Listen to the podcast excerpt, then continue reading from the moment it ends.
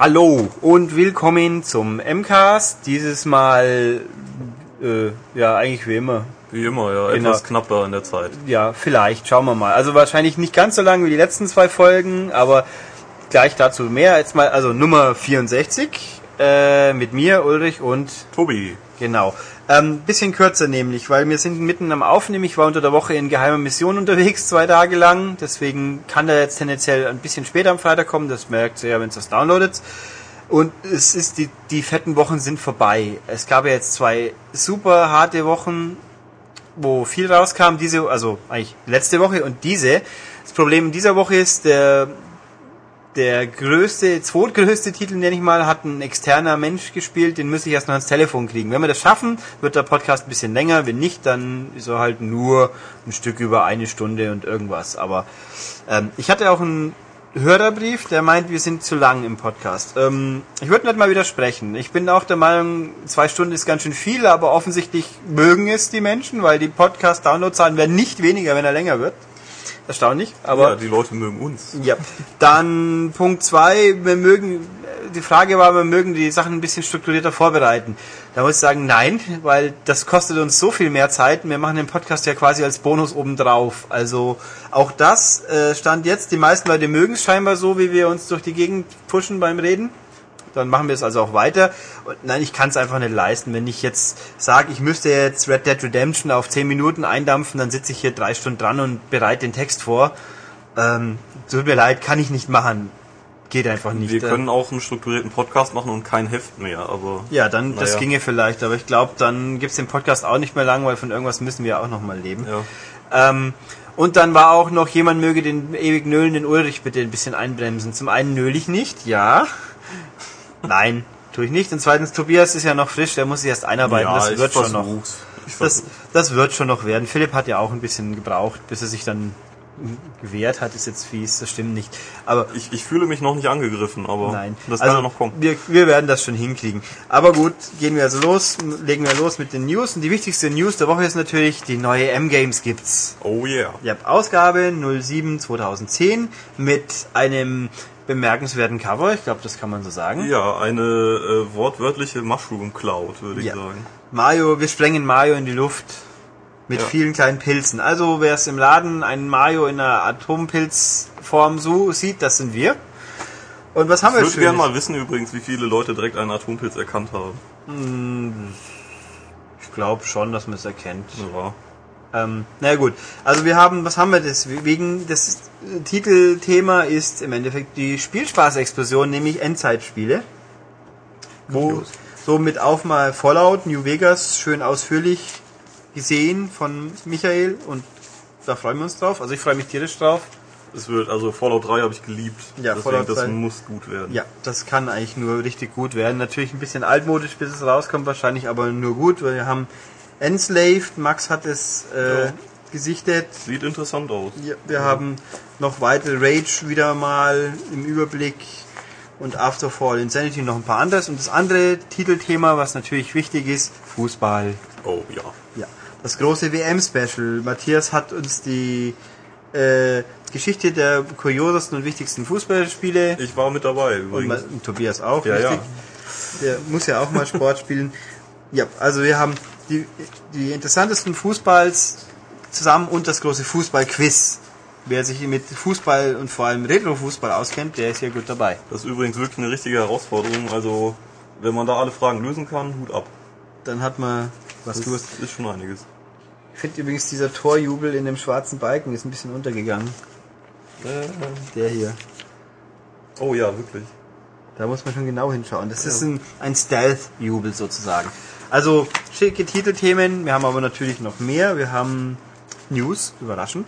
Wir haben viel Coming, auch überraschend. Wir haben Vanquish ausführlich gepreviewt. Matthias hat es angespielt, oder? Ja, Er hat es auch wirklich richtig angespielt.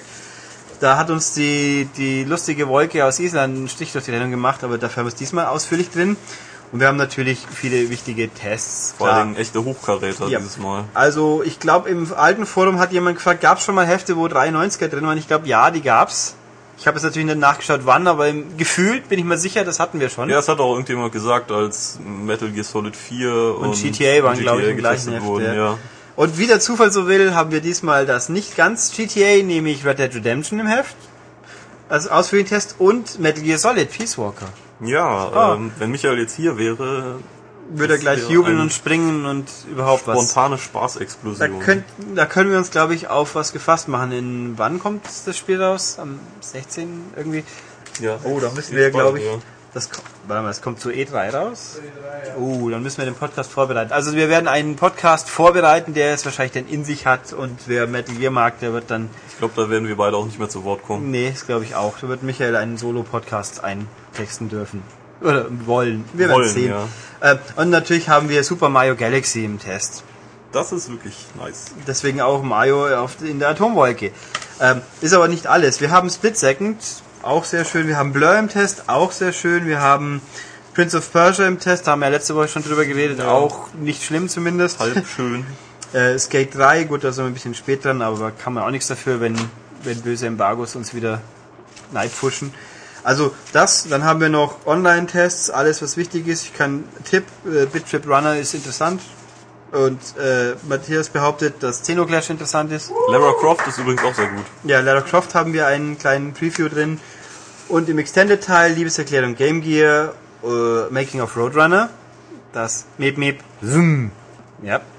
Und Schön ja. gesagt. Also rundum würde ich behaupten, ein gutes Heft wäre eigentlich jeden Monat. Das lohnt sich. Wer es nicht, wer, wer ganz eilig sein will, macht ein Abo. Inzwischen haben wir auch wieder Spiele als Abo-Premium zugreifen. Und sonst im Laden, in jedem hoffentlich gut sortierten Laden, die M-Games 07 2010 ab sofort. Lohnt sich, greift zu. Kaufen auch für Mütter, Väter und Ja. Schwestern. Genau. Und richtig. Und man könnte es auch gerne kaufen und nach Australien schicken, damit die auch was Spannendes zu sehen haben. Ja. Ja. Oder irgendwie sowas. Bevor sie von uns Egal. dann in der Vorrunde gekickt werden. Ne? Werden sie das? Ja, natürlich. Jetzt, wo Thomas Müller mit dem Kinn bremst, ich, mein, ich sitze auf dem Flughafen und sehe so, Verletzungspech bleibt dem DFB treu, Thomas Müller fällt vom Mountainbike. Ja, solange er noch laufen kann, ist mir das eigentlich egal. Wahrscheinlich hat er einen Highsider gemacht, oder? Hm. Also wenn ich gelesen habe, hat beim Bremsen hat sich vertan. Dann kann man eigentlich, wenn man bergab mit der Vorderbremse bremst, ist auch wirklich nicht so das Gesündeste. Das ist schon richtig. Ähm, gut. Ja, so viel dazu, die News. Gehen wir, die News zu uns, die News zur Spielewelt. Was haben wir Spannendes? Ja, ähm, das zuerst direkt? Ja, mach Ja, ähm, man munkelt, dass es äh, in ähm, naher Zukunft, also Anfang 2011, äh, vielleicht eine ähm, Collection geben wird, ähnlich wie äh, die God of War Collection, und zwar mit äh, Shadow of the Colossus und äh, Ico oder Ico. Ich bin mir da nicht mehr so sicher, seitdem äh, Michael mich da etwas verwirrt hat.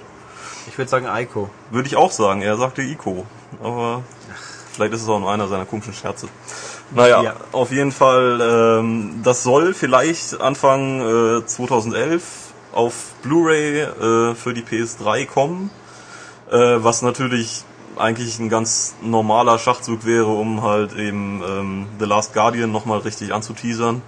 Es würde aber auch eben gleichzeitig bedeuten, dass wahrscheinlich sich äh, The Last Guardian noch nach hinten verschiebt. Äh, wüsste ich nicht wieso, weil mein God of War Collection kam auch äh, relativ knapp vor God of War 3. Also da war auch deswegen keine Verschiebung.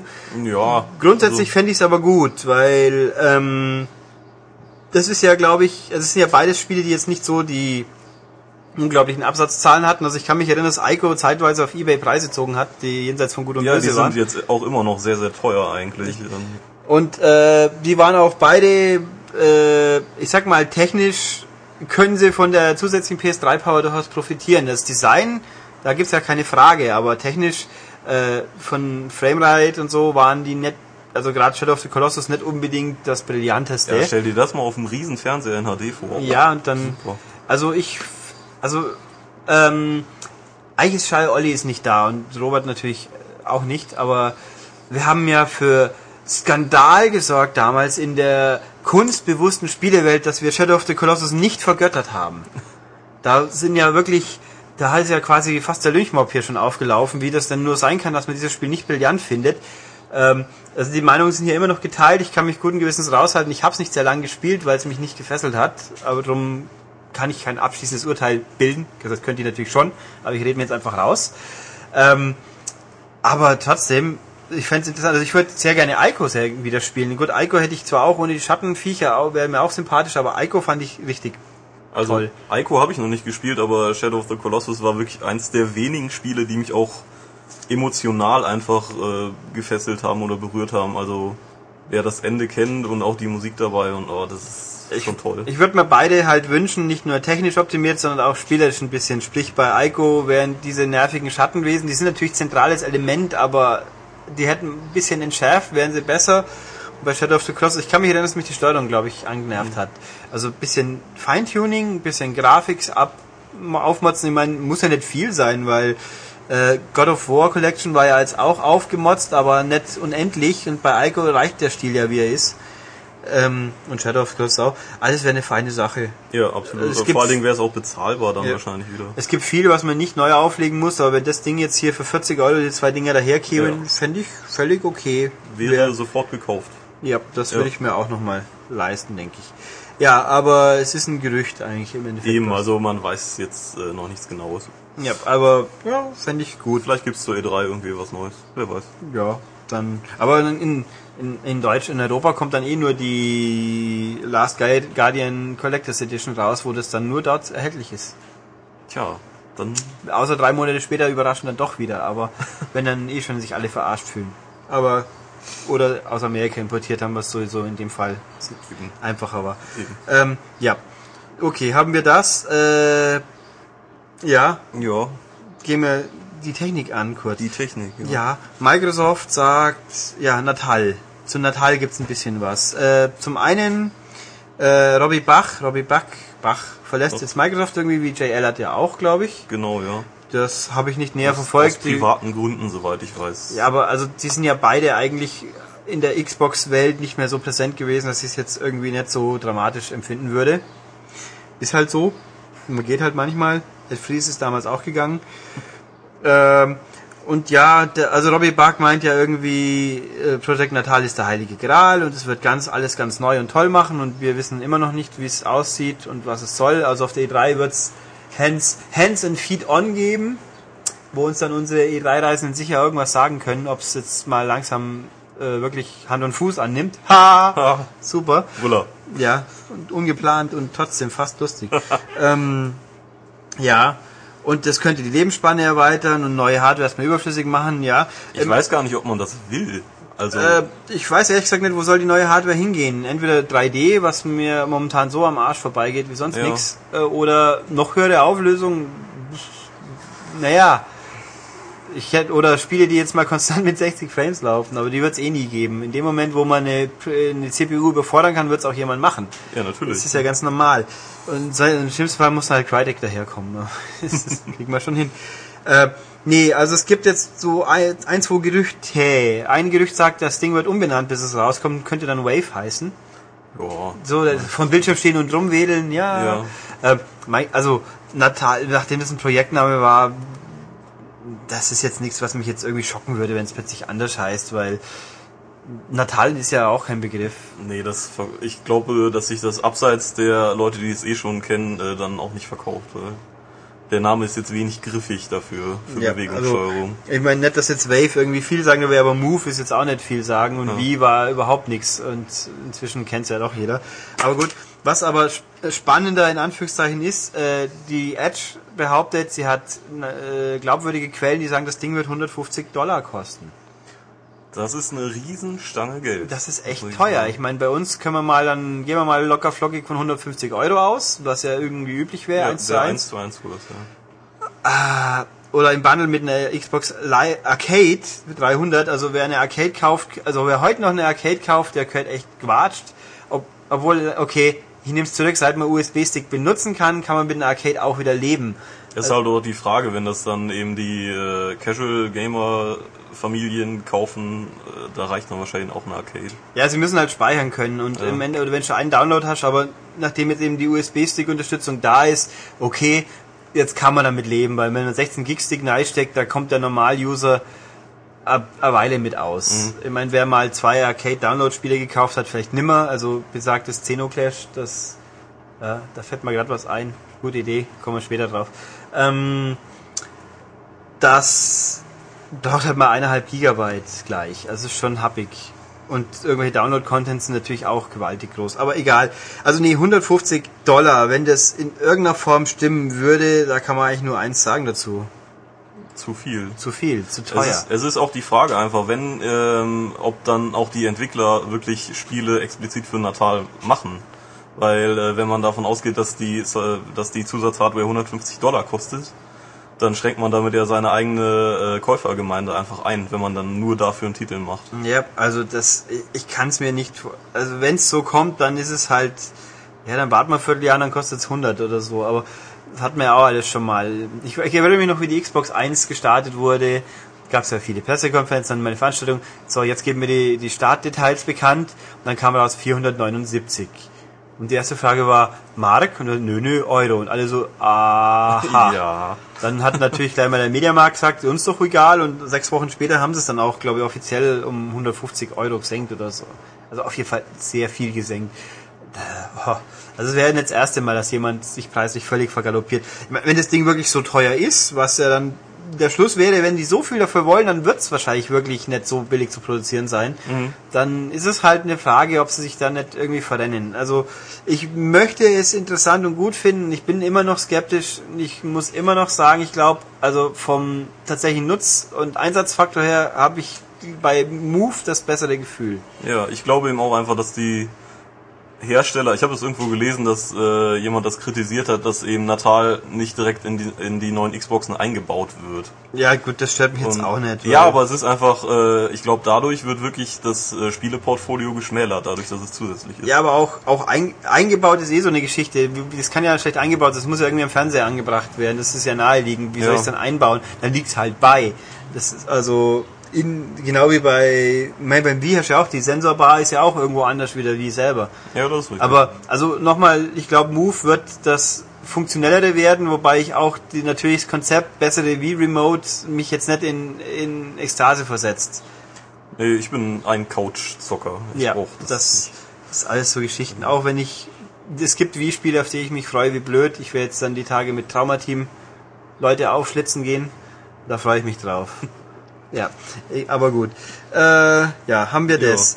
Dann spannende, eigentlich finde ich schon durchaus spannend. Es war zwar eine kleine nüchterne Meldung, aber irgendwie spannend. Insomniac, die ja Resistance und Ratchet Clank machen und was haben sie? Spyro war doch glaube ich von Insomniac. Ja, richtig, ja. Aber Die haben jetzt Uralt. sich mit EA verbündet, nämlich äh, Insomniac wird ein Multiformatspiel machen. Das kommt über zum EA ersten raus. Mal, oder? Ja. Ja, das ist sehr ungewöhnlich, weil bis dato hat Insomniac nur Sony-Spiele gemacht, die auch nur von Sony veröffentlicht wurden. Sie gehören aber nicht Sony. Also es ist jetzt nicht das ganz gleiche wie Bungie, die mal sich mit Leib und Seele an einen Hardware-Hersteller verkauft haben. Aber schon erstaunlich. Aber ich glaube, also sie gehören in dem Sinne auch nicht EA. Das ist ja das EA Nö, die sind, die sind schon ja- irgendwie eigenständig und Ja. es werden auch die Sony-Marken werden auch weiter Sony-Marken bleiben. Also Ratchet und Clank und Resistance bleiben Sony-Produkte, weil war nicht irgendwie Gerücht, dass Resistance 3 jetzt angekündigt? Nö, das war Killzone Nö, 3. Killzone 3, ja. ja. ja, das wissen wir auch, dass es kommt inzwischen. Ähm, nee, also es ist schon spannend. Die machen halt Spiel für 360 und PS3 und das kommt über EA. Also, ja. Ja, leider weiß man noch nicht mehr. Also EA hat schon ein paar interessante Sachen, die jetzt vor der E3 so publik geworden sind. Auch wenn mir gerade spontan entfallen ist, was das andere war. Es war nicht Bulletstorm, glaube ich. Meinst du jetzt an Entwicklerstudios oder? Ja, irgendein Deal mit irgendjemandem. ja, ja, das hier die ehemaligen Activision-Leute. Ja, Respawn ne, meine ich auch nicht. Das ist, das ist zwar korrekt, aber die habe ich nicht gemeint. Und hätte ich mich natürlich vielleicht zwei Minuten vorbereitet, wüsste ich, was Ja, ich meine. Aber egal. wurde, ja. Das ist, ist, ach, vorbereiten ist für, für Leute, die die ihren Schreibtisch aufräumen. Genau, und warm duschen und, und beim Überholen blinken und ja, war gestern auf der Autobahn auch wieder Die spannend. von der Wii diese komischen Plastikschützer benutzen. I, die Wii-Kondome nehmen. Pfui. Na gut. Ähm, ja, so viel dazu. Dann gehen wir zum nächsten Thema, das uns jetzt Tobias wieder nahe bringt. Ähm, was haben wir denn da? Ach so, ja, äh, Rob Dyer von äh, Sony äh, sagte, dass die äh, Publisher mehr Inhalte auf die Spieledisc selber packen sollen, anstatt die als DLC zu vermarkten. Wer ist Rob Dyer eigentlich? Das ist eine gute Frage. Jemand aus Irgendjemand Amerika. von Sony, ja. Ein amerikanischer Sony. Was eigentlich im Prinzip auch, finde ich, nur so eine Art Werbung ist, weil eben, ja, auf die Blu-ray passt mehr drauf als auf die normale DVD von Microsoft. Ich finde ich finde es hier lustig. Er sagt also, dass äh, 73% aller PS3-Besitzer Zugriff auf Download-Content halten. Das kommt mir jetzt ein bisschen viel vor, muss Ja, ich sagen. Also ja. gut und sagt, also es gibt immer noch viele, die die Inhalte nicht bekommen. Ähm, ja nun, ähm, ich sag's jetzt wieder furchtbar arrogant. Heutzutage, wer eine PS3 oder 360 hat, dem ist nahezulegen, dass er Internet anstellt.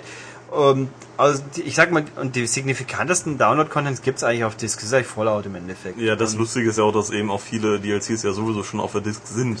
ja, nö, freigeschaltet. nee, es sind wenige tatsächlich. Ja, aber- ich meine, bei Border, äh, bei Bioshock 2 war es natürlich so, und da gab es auch wieder Rabatts, weil natürlich der der einigermaßen intelligente User erkennt sehr schnell, ob er sich jetzt bloß einen Key downloadet oder Ja. richtig Inhalt. Ähm, das, äh, ja, wenn es schon drauf ist, finde ich auch scheiße, das in der Form dann doof. Ähm, aber ich lese hier gerade den zweiten Absatz, der sagt, er kritisiert die hysterische Download-Content-Politik von Microsoft und sagt, dass Sony das ja durch die Blu-ray viel Mö Möglichkeit hat, da passt ja mehr drauf. Äh, ja, Ja. und es zeigt deutlich den Unterschied zwischen Sony und äh, zwischen ihrer und derer Konsole. Äh, Sony, die Heavy Rain veröffentlicht haben, wo nach einer Woche die erste Episode zum Download zur Verfügung stand, die war nicht auf der Disk, ja. nix. Sony, die äh, mit Little Big Planet den Download-Content äh, all-rip und äh, pioniert haben. Jede Woche kommt ein scheiß neues Kostüm, das Geld kostet. Ist auch nicht auf der Disk und wenn doch, dann kostet es trotzdem Geld zum Download. Also mir fällt jetzt auch nichts Also- ein, wo jetzt äh, Download-Content äh, auf der Blu-ray schon war und bei Microsoft erst runtergeladen wird. Also Nee, außer irgendwelche Extras. Also ihr versteht, was für eine hysterische Download-Content-Politik von Microsoft. Ja. Ich, da ist es kein bisschen, also ich sehe da keinen Unterschied, muss ich sagen. Nee, das ist im Prinzip nur Gebäsche. Ja, es ist Also- total für, für den Arsch, was die davon sich geben. Also natürlich, außer meinen natürlich so diese Exklusivitätsgeschichte, die bei Modern Warfare gelaufen ist. Wenn er das meint, dann ist es, verstehe ich nicht, was das in dem Zusammenhang soll. Ja. Oder, oder was weiß ich, GTA 4, das ja dann auch logischerweise die Episoden monatelang exklusiv waren. Aber nee, also Nee. Blödsinn mal wieder. Ja. Aber also ich finde Download-Content kann gut oder schlecht sein, aber es, das gibt sich weder so noch sowas. Und ja, mein Gott Ja. haben wir ihn jetzt kurz erwähnt und vergessen wir den Mann wieder. Haben wir noch einen anderen Mann, der spannend ist. Ja, äh, Richard Branson, Chef von äh, Virgin, möchte wieder in die Spielebranche zurück, also Virgin Interactive quasi wieder aufmachen. Ähm, was gibt's dazu noch zu Hier sagen? steht, es ist ein, ein Onli- Online-Dienst für Konsolen, der in enger Zusammenarbeit mit anderen Publishern betrieben werden soll. Das klingt jetzt für mich, als ob ich in On-Live einkaufen könnte oder in Gaikai. so eine Art, ja. So eine Also- Art, ja. Also so, ich finde das jetzt nur mäßig prickelnd, wenn es dann natürlich so ist, weil also man muss abwarten, was passiert. Tatsache ist, Richard Branson, den hat, haben wahrscheinlich viele Leute schon mal irgendwo gesehen, wenn es mag es auch Formel 1 sein von mir aus. Fährt der Timo Glock für Virgin? Ich glaub schon. Ja, ich glaube schon, ja. Ja, gut, dann vielleicht kommt er auch mal ins Ziel. Also Richard Branson ist ein Selfmade-Mann, der eigentlich alles, was er anfasst, bisher hinbracht hat. Also wenn der also sagt, er möchte jetzt wieder ernsthaft Spiele machen, dann glaube ich, dass das auch Hand und Fuß auch, haben wird. Ähm, wir haben jetzt natürlich wieder mal in unserer unglaublich großen Research-Vorbereitung nicht rausgesucht, was Virgin für namhafte Spiele damals gemacht hat. Aber wir erinnern uns beide an das Logo und Ja. äh, wie toll die Spiele waren. Nö, dass es Spiele gab, die auch. ja, ich habe also, einige. Also er war kein Cryo oder so in dem Niveau. Bei Virgin gab es auch definitiv Spiele, die man spielen konnte, Ja. ohne blöd zu werden. Zu Heimcomputerzeiten. Äh, und, und ich glaube 16-Bit-Konsolen. Ja, ist super Nintendo, Aber ich, ja. hier, wir wissen halt nur, was wir noch wissen. Er ist übernommen worden, hat es dann verkauft an Titus irgendwann mal in Frankreich und die, also ist verschollen gegangen. Aber jetzt halt, oh was? Und es gab online kostenpflichtige Online-Spiele noch. Das wusste ich gar nicht. Wie Ahnung. Blackjack. Ja, Nicht einmal. Texas Hold'em, wie langweilig. Na naja, gut, also Richard Branson möchte wiederkommen und das gucken wir mal. Also finde ich jetzt nicht unspannend, aber wenn es natürlich wirklich nur irgendwie Online-Dienst, bla, mäßig, dann finde ich es wieder weniger prickelnd, weil äh, als Online-Dienst für Konsolen, wie soll das eigentlich gehen? Klingt alles sehr diffus, Also- aber also auf der E3 wird es wohl irgendwelche Infos geben. Wir haben, glaube ich, keine Einladung zu irgendeiner Pressekonferenz, aber man wird es in Wust der Millionen Neuheiten schon irgendwie Eben. aufspüren können. Ja, dann haben wir uns jetzt mal durch die zugegeben nicht unglaublich prickelnden News der Woche durchgeschoben, aber war ja ein bisschen was zum Reden dabei. Ja, genau. Und jetzt gehen wir zu, über zu den Spielen. Jetzt muss ich mal gucken. Ich hatte vorhin eine spontane Idee, die werden wir jetzt wahrscheinlich verwirklichen, wenn derjenige wieder im Raum ist. Also kriegt er jetzt dann gleich den ersten Spielebericht. Obwohl, Moment, die ersten haben wir eigentlich am Dienstag schon aufgenommen. Das wäre dann chronologisch sich merkwürdig anzuhören. Also ihr kriegt jetzt mit Sicherheit was zu hören, was ich weiß, was es ist, und danach kommen noch andere Sachen, aber genug orakelt ab mit den Spiele-Infos, Tests, Berichts, Vorstellungen, wie auch immer. Wenn wir im Hintergrund unseren Brabbelmann aus Spätzelland stillkriegen zumindest. So, damit landen wir jetzt bei den Spielen der Woche. Diesmal sind es ein bisschen weniger geworden wie in der letzten super dichten Woche mit den vier ganz großen Teilen, aber macht ja nichts, immer noch Spannendes dabei. Und fangen wir mal an mit meinem Liebling, das ist nämlich Blur. Also Blur. Blur, dieses tolle vier Buchstabenwort, das ausnahmsweise nicht von Codemasters ist. Nein, also Blur ist das erste Rennspiel von Activision seit ungefähr ewig. Ich glaube, das letzte davor war Rally Fusion. Das war okay und irgendwann so lange her, dass ich vergessen habe, wann. Auf jeden Fall noch auf der alten Generation der Konsolen. Kenn ich überhaupt nicht. Ja, es war so ein Rally-Cross-mäßiges, also kein weniger Simic, sondern mehr so gegeneinander super Special Stages Gedönse. Ah, okay. Also war, war okay. Aber egal, das haben wir jetzt hinter uns. Also, Activision hat ein neues Rennspiel und das haben gemacht Bizarre Creations. Bizarre Creations sind ja die Leute, die die Project Gotham Racings gemacht haben. Und damit äh, vier sehr gute Rennspiele, die teilweise nicht so gut verkauft wurden. Buh, weil eigentlich war vier und drei, äh, drei war, also zwei war super gut und vier war auch sehr, sehr gut und drei war sehr gut. Ähm, wie auch immer. Also die haben halt normalerweise eigentlich richtige, echte Rennspiele in Anführungszeichen gemacht, statt Raser zwar, aber halt mit, ich würde sagen, genau die richtige Mischung aus Arcade und Simulation. Mehr Arcade, weniger Sim, aber mhm. sehr gut. Und nicht Rich Racing äh, für die Leute, die immer Angst haben, dass sie zu viel driften. Ähm, die gehören jetzt also zur Activision und haben ein neues Rennspiel auf die Beine gestellt. Das ist jetzt hier, also Blur ist definitiv nicht Project Gotham Racing 5, sondern einfach in Kurzfassung können wir es nennen Mario Kart für Erwachsene. Also mehr Arcade Racer als Simulation. Ja, genau. Also das Fahrverhalten hat schon einen gewissen Anspruch. Also die Fahr Autos verhalten sich schon äh, nett wie Seifenkisten. Man muss also schon einigermaßen lenken können, aber es ist trotzdem vom Konzept her Mario Kartig, nämlich einfach, es gibt extra Waffen. Mhm. Was ähm, zum Beispiel?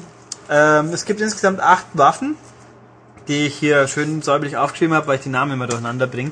Also es gibt halt die, äh, oder acht Extras, sagen wir mal. Es gibt das Reparatur-Extra, es gibt ein Turbo, es gibt ein Schild, es gibt eine Mine, es gibt eine Standard-Energieschüsse, die Blitze nennen sich das, und Stoß, das ist eine Lenkrakete. Und äh, Abräumer ist so eine Art Elektropuls, der alles immer so wump macht und alles um sich herum wegschubst. Mhm. Und noch den Schock, äh, das sind einfach äh, so magnetische Felder, die auf den ersten geschossen werden. Ah ja, immer wichtig, ja. Genau, also wie ein blauer Panzer, nur besser. aus dem besser aus dem einfachen Grund, bei Blur kann man gegen eigentlich jede Aktion des Gegners kann man reagieren. Aha, okay. Was heißt das? Ähm, also im Endeffekt der Schild zum Beispiel, mit, wenn man ein Schild auslöst, ist natürlich unverwundbar. Man kann ihn jederzeit ansetzen. Äh, das ist natürlich eh klar. Aber auch diese Schockattacke eben. Also blauer Panzer, man kennt's ja, der kommt, der Pech gehabt. Richtig, ja. Hier, Schockattacke, man sieht die vor einem aufbauen, man kann sie, wenn man gut ist, umfahren. Ach so, also die kommt äh, nicht von hinten, sondern. Nee, nee, der kommt macht so fum fum fum vor sich bauen drei, fahren sich so drei so elektromagnetische Kreise auf quasi, ah, ja. wo man sieht und durch die kann man sich durchschlängeln, wenn man gut ist oder man macht halt ein Schild an. Also man hat immer der, man kann immer reagieren. Ähm, oder auch die Lenkrakete, die, wenn die von hinten kommt, man kann ein Schild haben. Habe ich kein Schild, ich kann sie mit einer eigenen Lenkrakete abschießen. Ah, okay. Ich kann eine Mine legen, dass es knallt. Ich kann es mit den Standard-Blitzschüssen abschießen. Also es gibt viele Abwehroptionen. Man sieht auch im Regelfall die Schüsse kommen, weil man hat einen Rückspiegel, der auch bei der Außenansicht an ist, was ja unüblich ist, in dem Fall aber absolut sinnvoll.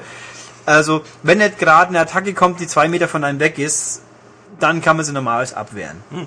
Das heißt, es ist natürlich nett, dass man nicht doch mal ein bisschen unfair erwischt werden kann, weil wenn in diesem Spiel fahren bis zu 20 Autos durch die Gegend und wenn halt vier Leute auf einmal auf einen loslegen, dann ist man halt der dann Depp so ungefähr. Ist es sicher. Also es kann schon passieren, dass man nach, nach 30 Sekunden das erste Mal kaputt geht, weil man einfach so oft was von Latz kriegt und kein eigenes Extra hat sammeln können. Ähm, Aber es gibt dann schon Respawn und... Äh, ja, ja, klar. Ja. Ähm, also bevor ich auf Karrierestruktur und so nochmal eingehe zu den Rennen, man fährt auf Rundkursen, die alle in der echten Welt angesiedelt sind und sich auch an den Vorbildern orientieren. Man hat Barcelona, Tokio, New York ist dabei, Brighton, Hackney, das ist so, ich jetzt weiß, ein Stadtteil von London, San Francisco und LA.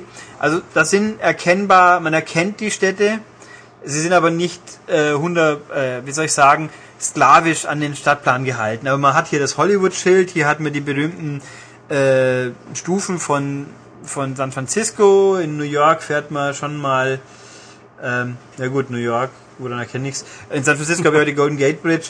Äh, also man, es sieht sehr fein aus, man erkennt, wo es ist. Ähm, und die Strecken sind relativ weitläufig, nicht gar, nicht alle, es gibt auch enge Passagen und das Wichtige ist, die Extras sammelt man durch drüberfahren auf und die mhm. Extras liegen immer an der gleichen Stelle und man erkennt sie auch. Also es ist nicht so, hier sammle ich jetzt ein, ein, ein Paket auf und hoffe, dass das Gute drin ist. Nein, man sieht genau, was man sammeln wird. Okay. Kann entsprechend, wenn man sich ein bisschen auskennt, planen, dass man jetzt, sag ich mal, drei Turbos hintereinander sammelt, weil die so geschickt liegen. Kann man die irgendwie speichern oder ja. hat man wirklich immer nur eins? Genau, da, da kann man speichern.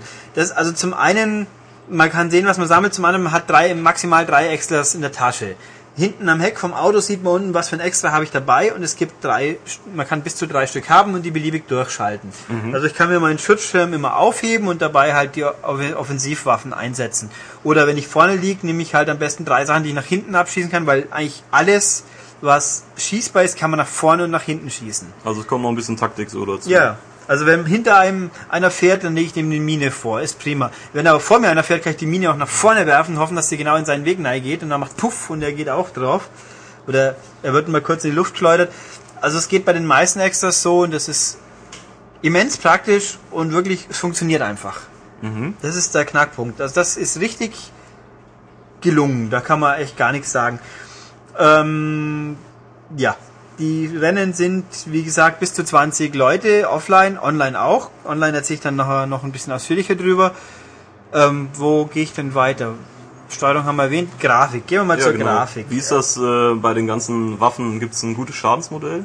Äh, Schadensmodelle, sie sind vorhanden. Ja, also es sind wichtig diese Autos. Es gibt über 50 Autos. Das sind alles echte Autos. Es oh, ist kein kein erfundenes Auto, da fährt man mit BMWs, mit mit Hammern kann man rumfahren. Also es gibt Standardautos, es gibt auch äh, Offroad-Autos und Sportwagen und Vans. Äh, was habe ich noch gefahren? Ich glaube, ein Renault war dabei. Also es gibt diverse Echtmarken, die sind alle drin, die nehmen alle Schaden. Ähm, nicht so super realistisch. Man sieht, halt, die Scheibe geht mal kaputt, die Motorhaube kommt hoch, da fängt zum Qualmen an so Zeug. Es ist mhm. Unterschied, nicht alle gehen gleich viel kaputt, aber man hat eine Energieleiste, wo man sieht, wann man kaputt geht. Am Autostand erkennt man es auch ein bisschen. Also es ist nett, dass es echte Autos sind. Ich meine, ich hätte es auch nicht geweint, wenn es keine echten sind, aber ist okay. Aber der Schaden hat keine Auswirkungen wie aufs Fahrverhalten. Nee. Also solange man nicht ganz kaputt ist, fährt man ganz normal. Okay. Aber wenn man ganz kaputt geht, dann macht es halt mal boop, man ist gereckt worden und dann wird man nach kurz wieder abgesetzt. Also hält sich in Grenzen der Nachteile, aber es kann schon mal passieren, dass man durchgereicht wird ein bisschen. Mhm. Aber nicht so dramatisch. Gibt es also, ein Gummiband oder? Ähm, jein. Also ich glaube, es ist mir weniger aufgefallen wie bei Split Second. Also es ist eins da, würde ich sagen, im Singleplayer. Aber nicht so ultra dramatisch. Also wenn man gut fährt und schnell, ein schnelles Auto hat, dann kommt man schon auch ein bisschen weg. Mhm. Aber gut, nee, also es ist schon vorhanden. Da, da muss man sich halt mit abfinden. Das ist ein Arcade-Spiel. Äh, Jetzt stehe ich auf dem Schlauch. Was meine ich? Ich habe so viele Punkte. Singleplayer. Ja, was fange ich mit dem jetzt an oder habe ich noch was anderes witzig? Achso, Grafik, genau. Also die Autos, man erkennt definitiv, dass es die Originalmodelle sind. Sie sind ganz hübsch. Sie sind natürlich in der lange nicht so detailreich wie jetzt von mir aus Forza oder äh, dieses komische Spiel von Sony, was irgendwann mal 2012 rauskommen soll. Ähm, oder auch wie nicht so wie bei Gotham. Also es ist schon weniger. Es gibt kein Cockpit, es gibt eine Innenansicht, aber es gibt kein Cockpit mehr. Macht jetzt allerdings auch nicht so viel aus. Also die Autos sind ordentlich und gut. Die Umgebung ist ähm, gut, aber nicht mehr. Also kann mal kann einem mal ein bisschen leer vorkommen und äh, nicht super detailliert. Also Split Second, um das kurz zu halten, Split Second sieht definitiv ein Stück besser aus. Aber ist es denn so schnell, dass man das gar nicht mitkriegt, so richtig? Oder? Es ist ziemlich schnell und wenn es links und rechts um einen geschossen wird, dann hat man auch keine Zeit, um jetzt Sightseeing zu machen. Also die Waffeneffekte sind recht cool gemacht, da blitzelt's und kracht's schon ordentlich. halt nicht so die riesen Sensationsexplosionen wie bei Split Second, aber da waren es ja auch Gebäude, die zusammenbrachen und hier Mhm. gehen mal Autos in die Luft. Ähm, das ist sehr gut. Das ist im Sound übrigens hier. Das Sounddesign ist sehr cool. Also die Waffen haben sehr eigene Soundeffekte, die auch gerade in Surround sehr gut daherkommen. Ähm, und es ist ziemlich schnell. Also das Spiel ist echt dynamisch, flott. Das ist alles. Nur die Umgebungen sind halt nicht so prickelnd. Und die Farbgebung ist, das ist ein bisschen Geschmackssache. Das ist ein bisschen komisch, im- sehr viel Neon und sehr gedämpft. Also krachige Farben gibt's eigentlich gar nicht. Man sieht viel Blau und Grüntöne, ein bisschen gelblich, bisschen rosa. Ist ein bisschen schwer zu sagen, aber es hat einen eigenen Look, der ein bisschen gewöhnungsbedürftig ist. Also was bei Split Second permanent warm, sonnig, Sonnenuntergang und orange, knallig ist, ist hier eigentlich genau das Gegenteil. Was ziehst du vor? Ähm, wie gesagt, grafisch finde ich Split Second spannender. Also, das Spannende ist falsch. Besser. Bei Blur ist ein bisschen mehr Abwechslung in den Strecken drin. Es gibt so um die 30 Strecken auf 14, 15 Umgebungen. Da, die haben einfach ein bisschen mehr Variation, weil bei Split Second hat man im Endeffekt alles in einer großen Stadt, die toll aussieht, aber dafür sieht halt alles relativ ähnlich aus. Und hier hat man ein bisschen mehr Unterschied, was aber trotzdem wieder ähnlich wirkt, weil eben diese Farb, das Farbschema sich so durchzieht. Also, ähm, zu sagen, ich hätte es mir jetzt ein bisschen anders noch gewünscht, ist nicht unbedingt falsch, aber was da ist, passt schon. Also es gibt ein paar, ich finde, Barcelona und San Francisco sehen jetzt wieder besser aus, wie jetzt von mir aus äh, Tokio, weil Tokio ist halt so stereotypisch Nacht, sieht trotzdem gut aus, aber die ganz große Abwechslung ist nicht optisch nicht vorhanden, aber dafür sind die Streckenführungen ordentlich unterschiedlich. Also die haben schon was zu bieten. Ähm, ja, wie gehe ich denn jetzt mal weiter? Gehen wir zum Singleplayer mal. Äh, das ist ganz spannend. In der Hinsicht, da muss ich jetzt ein bisschen ausschweifen, ausnahmsweise mal. Ausnahmsweise. Ähm, ja. Also ich habe Blur das erste Mal in echt gesehen vor ziemlich genau einem Jahr.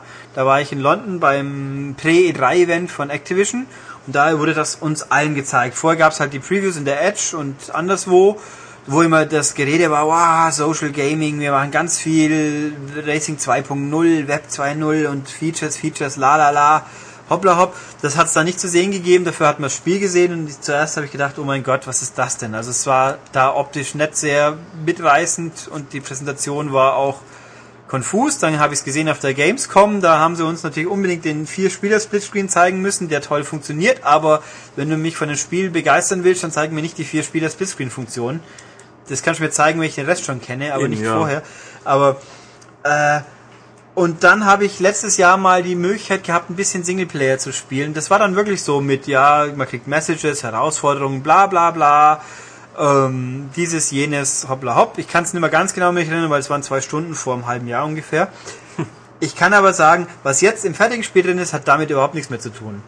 Also da gab es eben dieser ganze Social Gaming, Social Media, Community Aspekt, der ist irgendwie komplett raus. Alles rausgeflogen. Ja, jetzt hat man halt so neun Kapitel mit jeweils einem Boss, in dem man ein paar Rennen fährt und dann den Boss herausfordert, zur Herausforderung des Bosses aber Bedingungen erfüllen muss. Das ist jetzt nicht unbedingt Gewinne-Rennen. Also Rennen gewinnen muss man schon, um neue Kapitel freizuschalten. Ja. Aber der Boss hat, ich habe jetzt vier Bedingungen für dich. Der eine sagt von mir aus, ähm, du musst so und so viele Gegner mit dieser Waffe besiegt haben.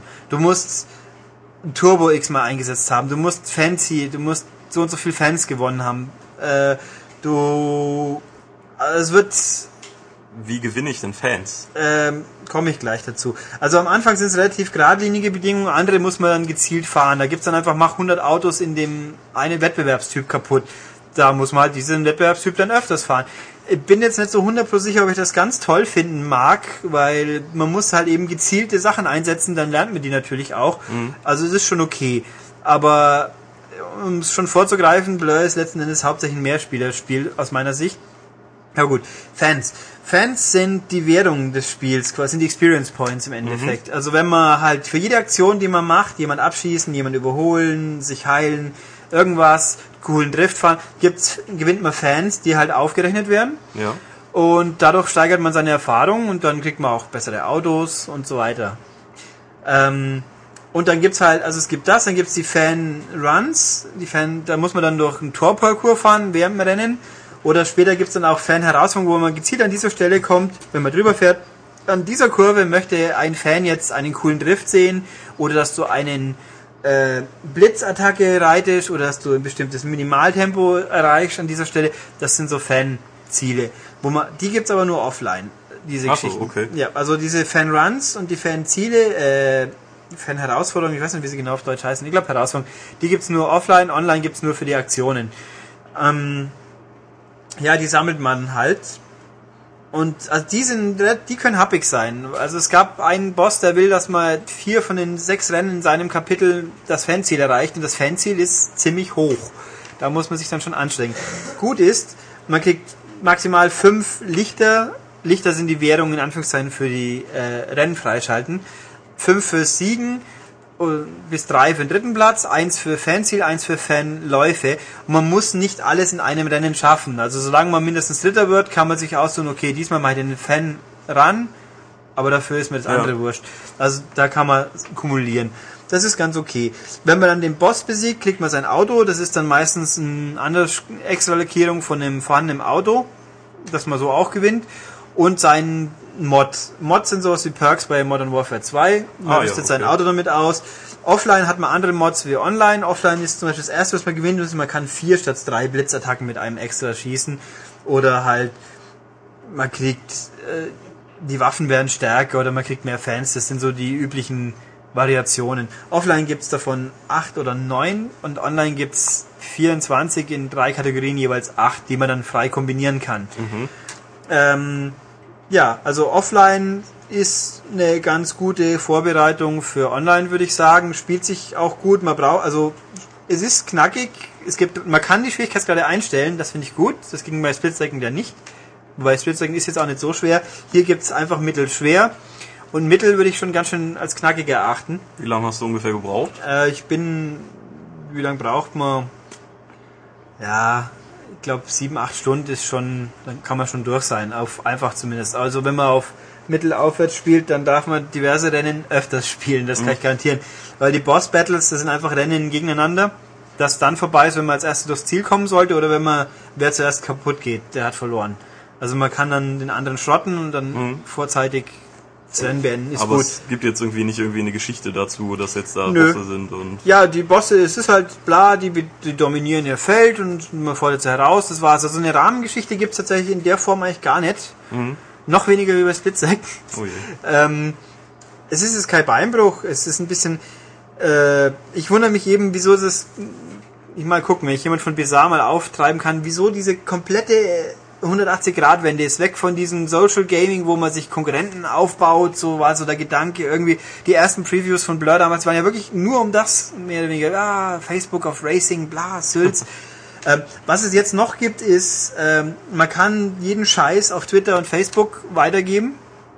Das ist aber zum Glück nicht automatisiert, also wenn euch jemand damit nervt, dann ist es deren Depp und nicht das Spiel ist schuld, weil es gibt ja so Playstation anschalten, Automatik, ah, furchtbar. Nee, muss nicht sein. Nee, hier ist es wirklich, und man kann es auch personalisieren, also es kommt ein Stand, nicht ein Standardtext, sondern man kann sein eigenes Wörtchen, also Standardtext, man kann auch noch was hinzufügen. Oder man kann seine Freunde herausfordern. Wenn man halt ein Rennen beendet hat, kann ich meinem Freund schicken, hier, ich habe dieses Rennen gerade so beendet, habe diese Spezialbedingungen erfüllt, also mindestens Platz X oder mindestens drei Treffer mit dieser Waffe. Und hey, schau doch mal, ob du besser bist. Das ist ganz nett. Gibt's dann auch vielleicht so eine Geisterfunktion, dass der Freund dann äh, den Lauf von mir selber sieht? Nee, so ich das nie, weiß nicht, der kriegt halt das Ergebnis mitgeteilt. Und jetzt hier, das sind meine Vorbedingungen, die dann auch auf dem Bildschirm eingeblendet werden, während man fährt. Und das war's aber. Ja. Ähm, und man kann einen Freund als seinen Rivalen zu seinem Rivalen ernennen und sieht dann jedes Mal in der Übersicht der Rennen, ob der jetzt dieses Rennen besitzt oder man selbst. Das gab's in ähnlicher Form, unter anderem bei, ich glaube, Need for Speed Shift hat das gemacht. Und ich glaube, Pro Street hat's auch schon versucht. Äh, Ist eine kleine Beigabe, nicht weiter dramatisch, aber ganz nett. Ähm, wobei auch Blur auch wieder eins der Spiele ist, der den höheren Schwierigkeitsgrad wählt, der hat automatisch die höhere Position in der Rangliste. Also in den Leaderboards oben sind erstmal alle mit hart, egal wie schlecht sie waren, Oh, dann kommt mittel, dann schwer. Na, ich weiß nicht. Ja, kann Äh, man streiten, aber ich finde man sieht zumindest, was für einen Schwierigkeitsgrad er hat und wenn man mit den, man vergleicht ja tendenziell eher lieber mit Freunden und dann ist das schon Aber das heißt, Okay. wenn ich auf Hard spiele und trotzdem ziemlich schlecht bin, bin ich äh, Automatisch besser. höher als jemand, der auf Mittel spielt und gut ist. Genau. Es gibt nämlich son zum Beispiel im Singleplayer Sonderrennarten. Eins ist Zerstörung, da fährt man auf dem Kurs und vor einem fahren Drohnen rum, die man dann mit den extra Waffen abräumen muss, um extra Zeit zu kriegen. Da geht es darum, möglichst viele zu zerstören, bevor die Zeit abläuft. Ähm, das ist, und es gibt das, ich weiß nicht, wie es nennt, Verfolgung, glaube ich. Es ist einfach ein Zeitrennen, da läuft der Countdown runter und auf der Strecke gibt es entweder Bonuszeit oder Turbo und man muss halt einfach ins Ziel kommen, bevor die Zeit rum ist. Und dann entscheidet die Restzeit. Da ist tatsächlich so, wenn du 30 Sekunden übrig hast und spielst auf Mittel und dein Kumpel hat 5 übrig und ist auf schwer, dann ist in der Highscore-Liste, wird das als höher gewichtet. Okay. Kann man jetzt streiten, aber ich finde es Ja. okay. Also es ist ein Ansatz, ich finde, kann man nachvollziehen und vertreten. Gut, Singleplayer, glaube ich, prinzipiell abgehandelt online.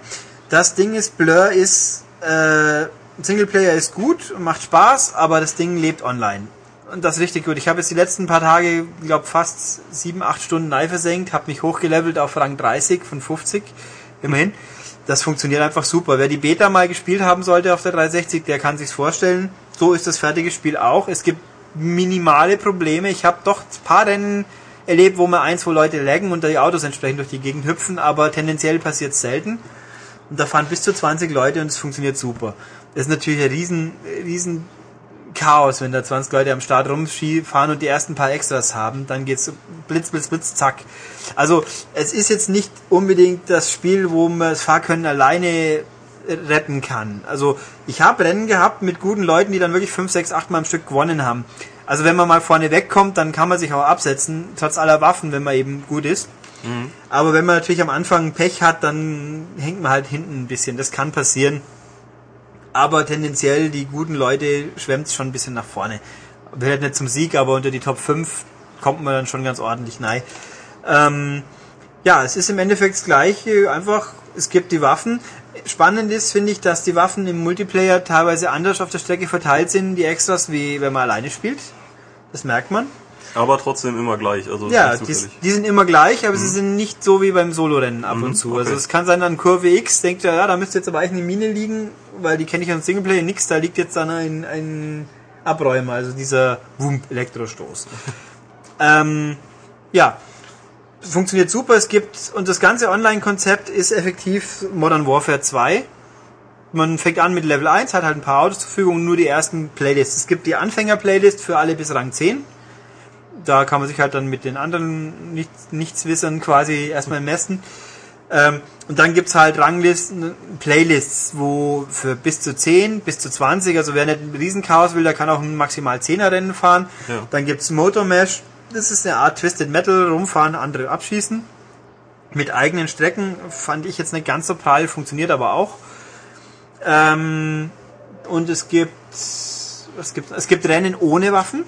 Da ist dann wirklich fahr gut, Das wobei aber ja. natürlich gerempelt wird immer noch. Also da, wenn dich einer dreht, dann ärgerst dich trotzdem. Aber diese, äh, nochmal zurück kurz, diese Twisted Metal Arenen, sind es dann, also sind es Arenen oder Kurse trotzdem? Teilweise. Es sind vereinfachte Kurse, ein Achterkurs oder es gibt auch mal eine große Schüssel. Also da gibt es auch nicht so viele und also wie gesagt, ich finde diesen Spielmodus nicht so prickelnd, aber er ist vorhanden. Das ist ja schon okay. Ja, ja, das ist in Ordnung. Ähm, eben ohne Waffen und dann gibt's noch die Playlists, wo alles durcheinander gemischt wird und die Community-Playlists, wo dann scheinbar die beliebtesten Spielvarianten der freien Rennen, die man auch machen kann, übernommen werden. Habe ich noch nicht probieren können, wie ich das Spiel gespielt habe. Gab es ja noch nicht im Laden, da ist das Ding einfach mal abgestürzt, wenn man den Menüpunkt ausgewählt hat. Ich denke mal, das wird jetzt nicht mehr passieren.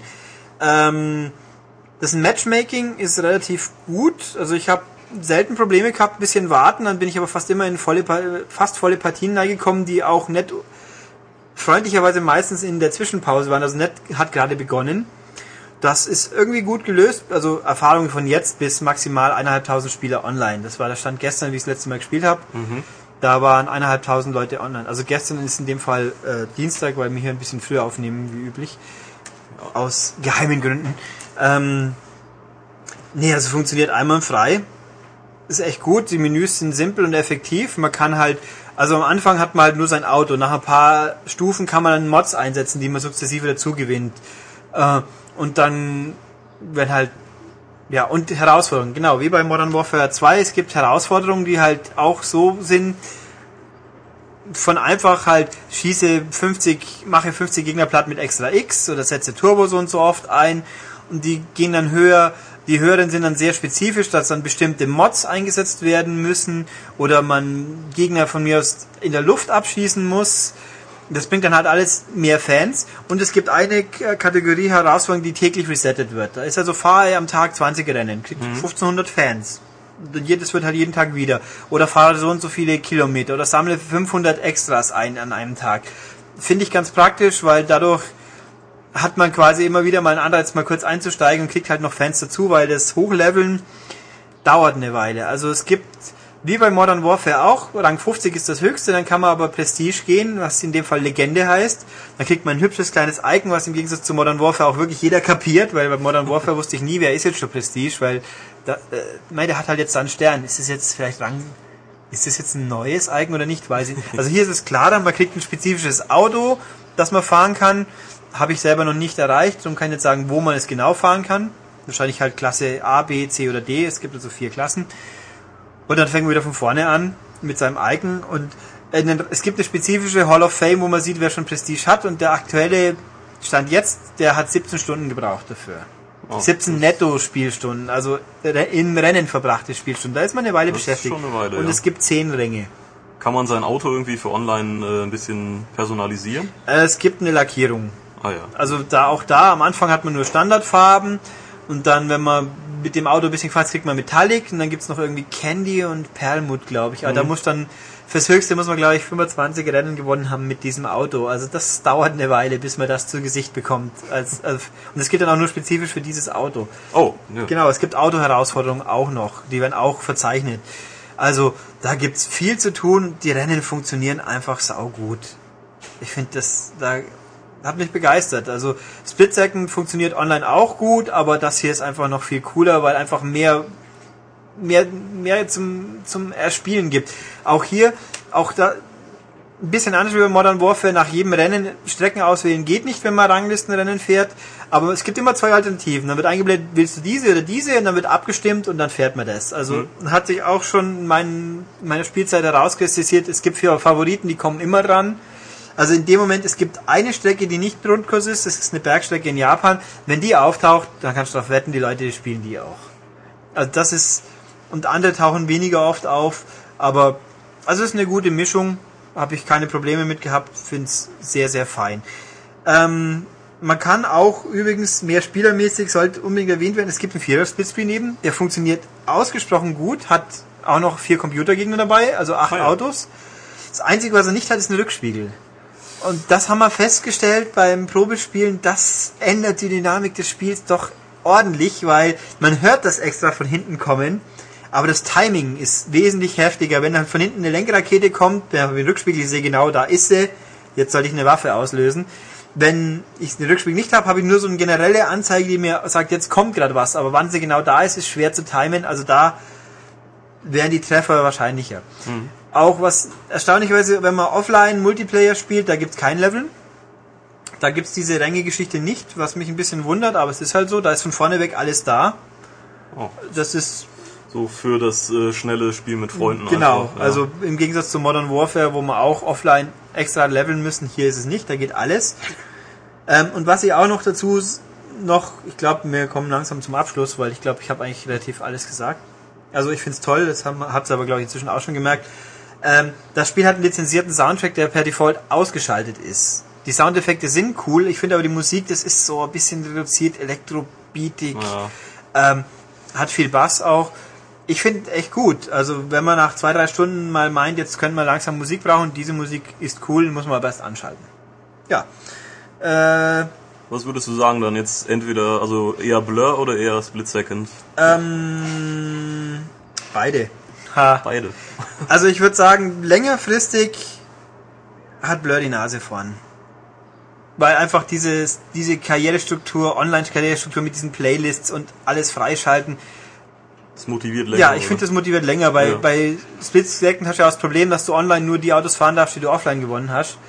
Oder du kaufst sie halt, haben wir ja letzte Woche gehabt. Ja. Das finde ich unglücklich, um es mal so zu sagen. da werden die Leute in Singleplayer gezwungen, wobei der Singleplayer, also ich würde sagen, Singleplayer fand ich Split Second ein bisschen eingängiger. Ähm, da hat Blur hat zwar eigentlich, wenn man will, schon auch mehr Abwechslung durch diese Herausforderungen, aber ich finde, dass da Split Second ein bisschen den Arcade-Gedanken ein bisschen besser trifft.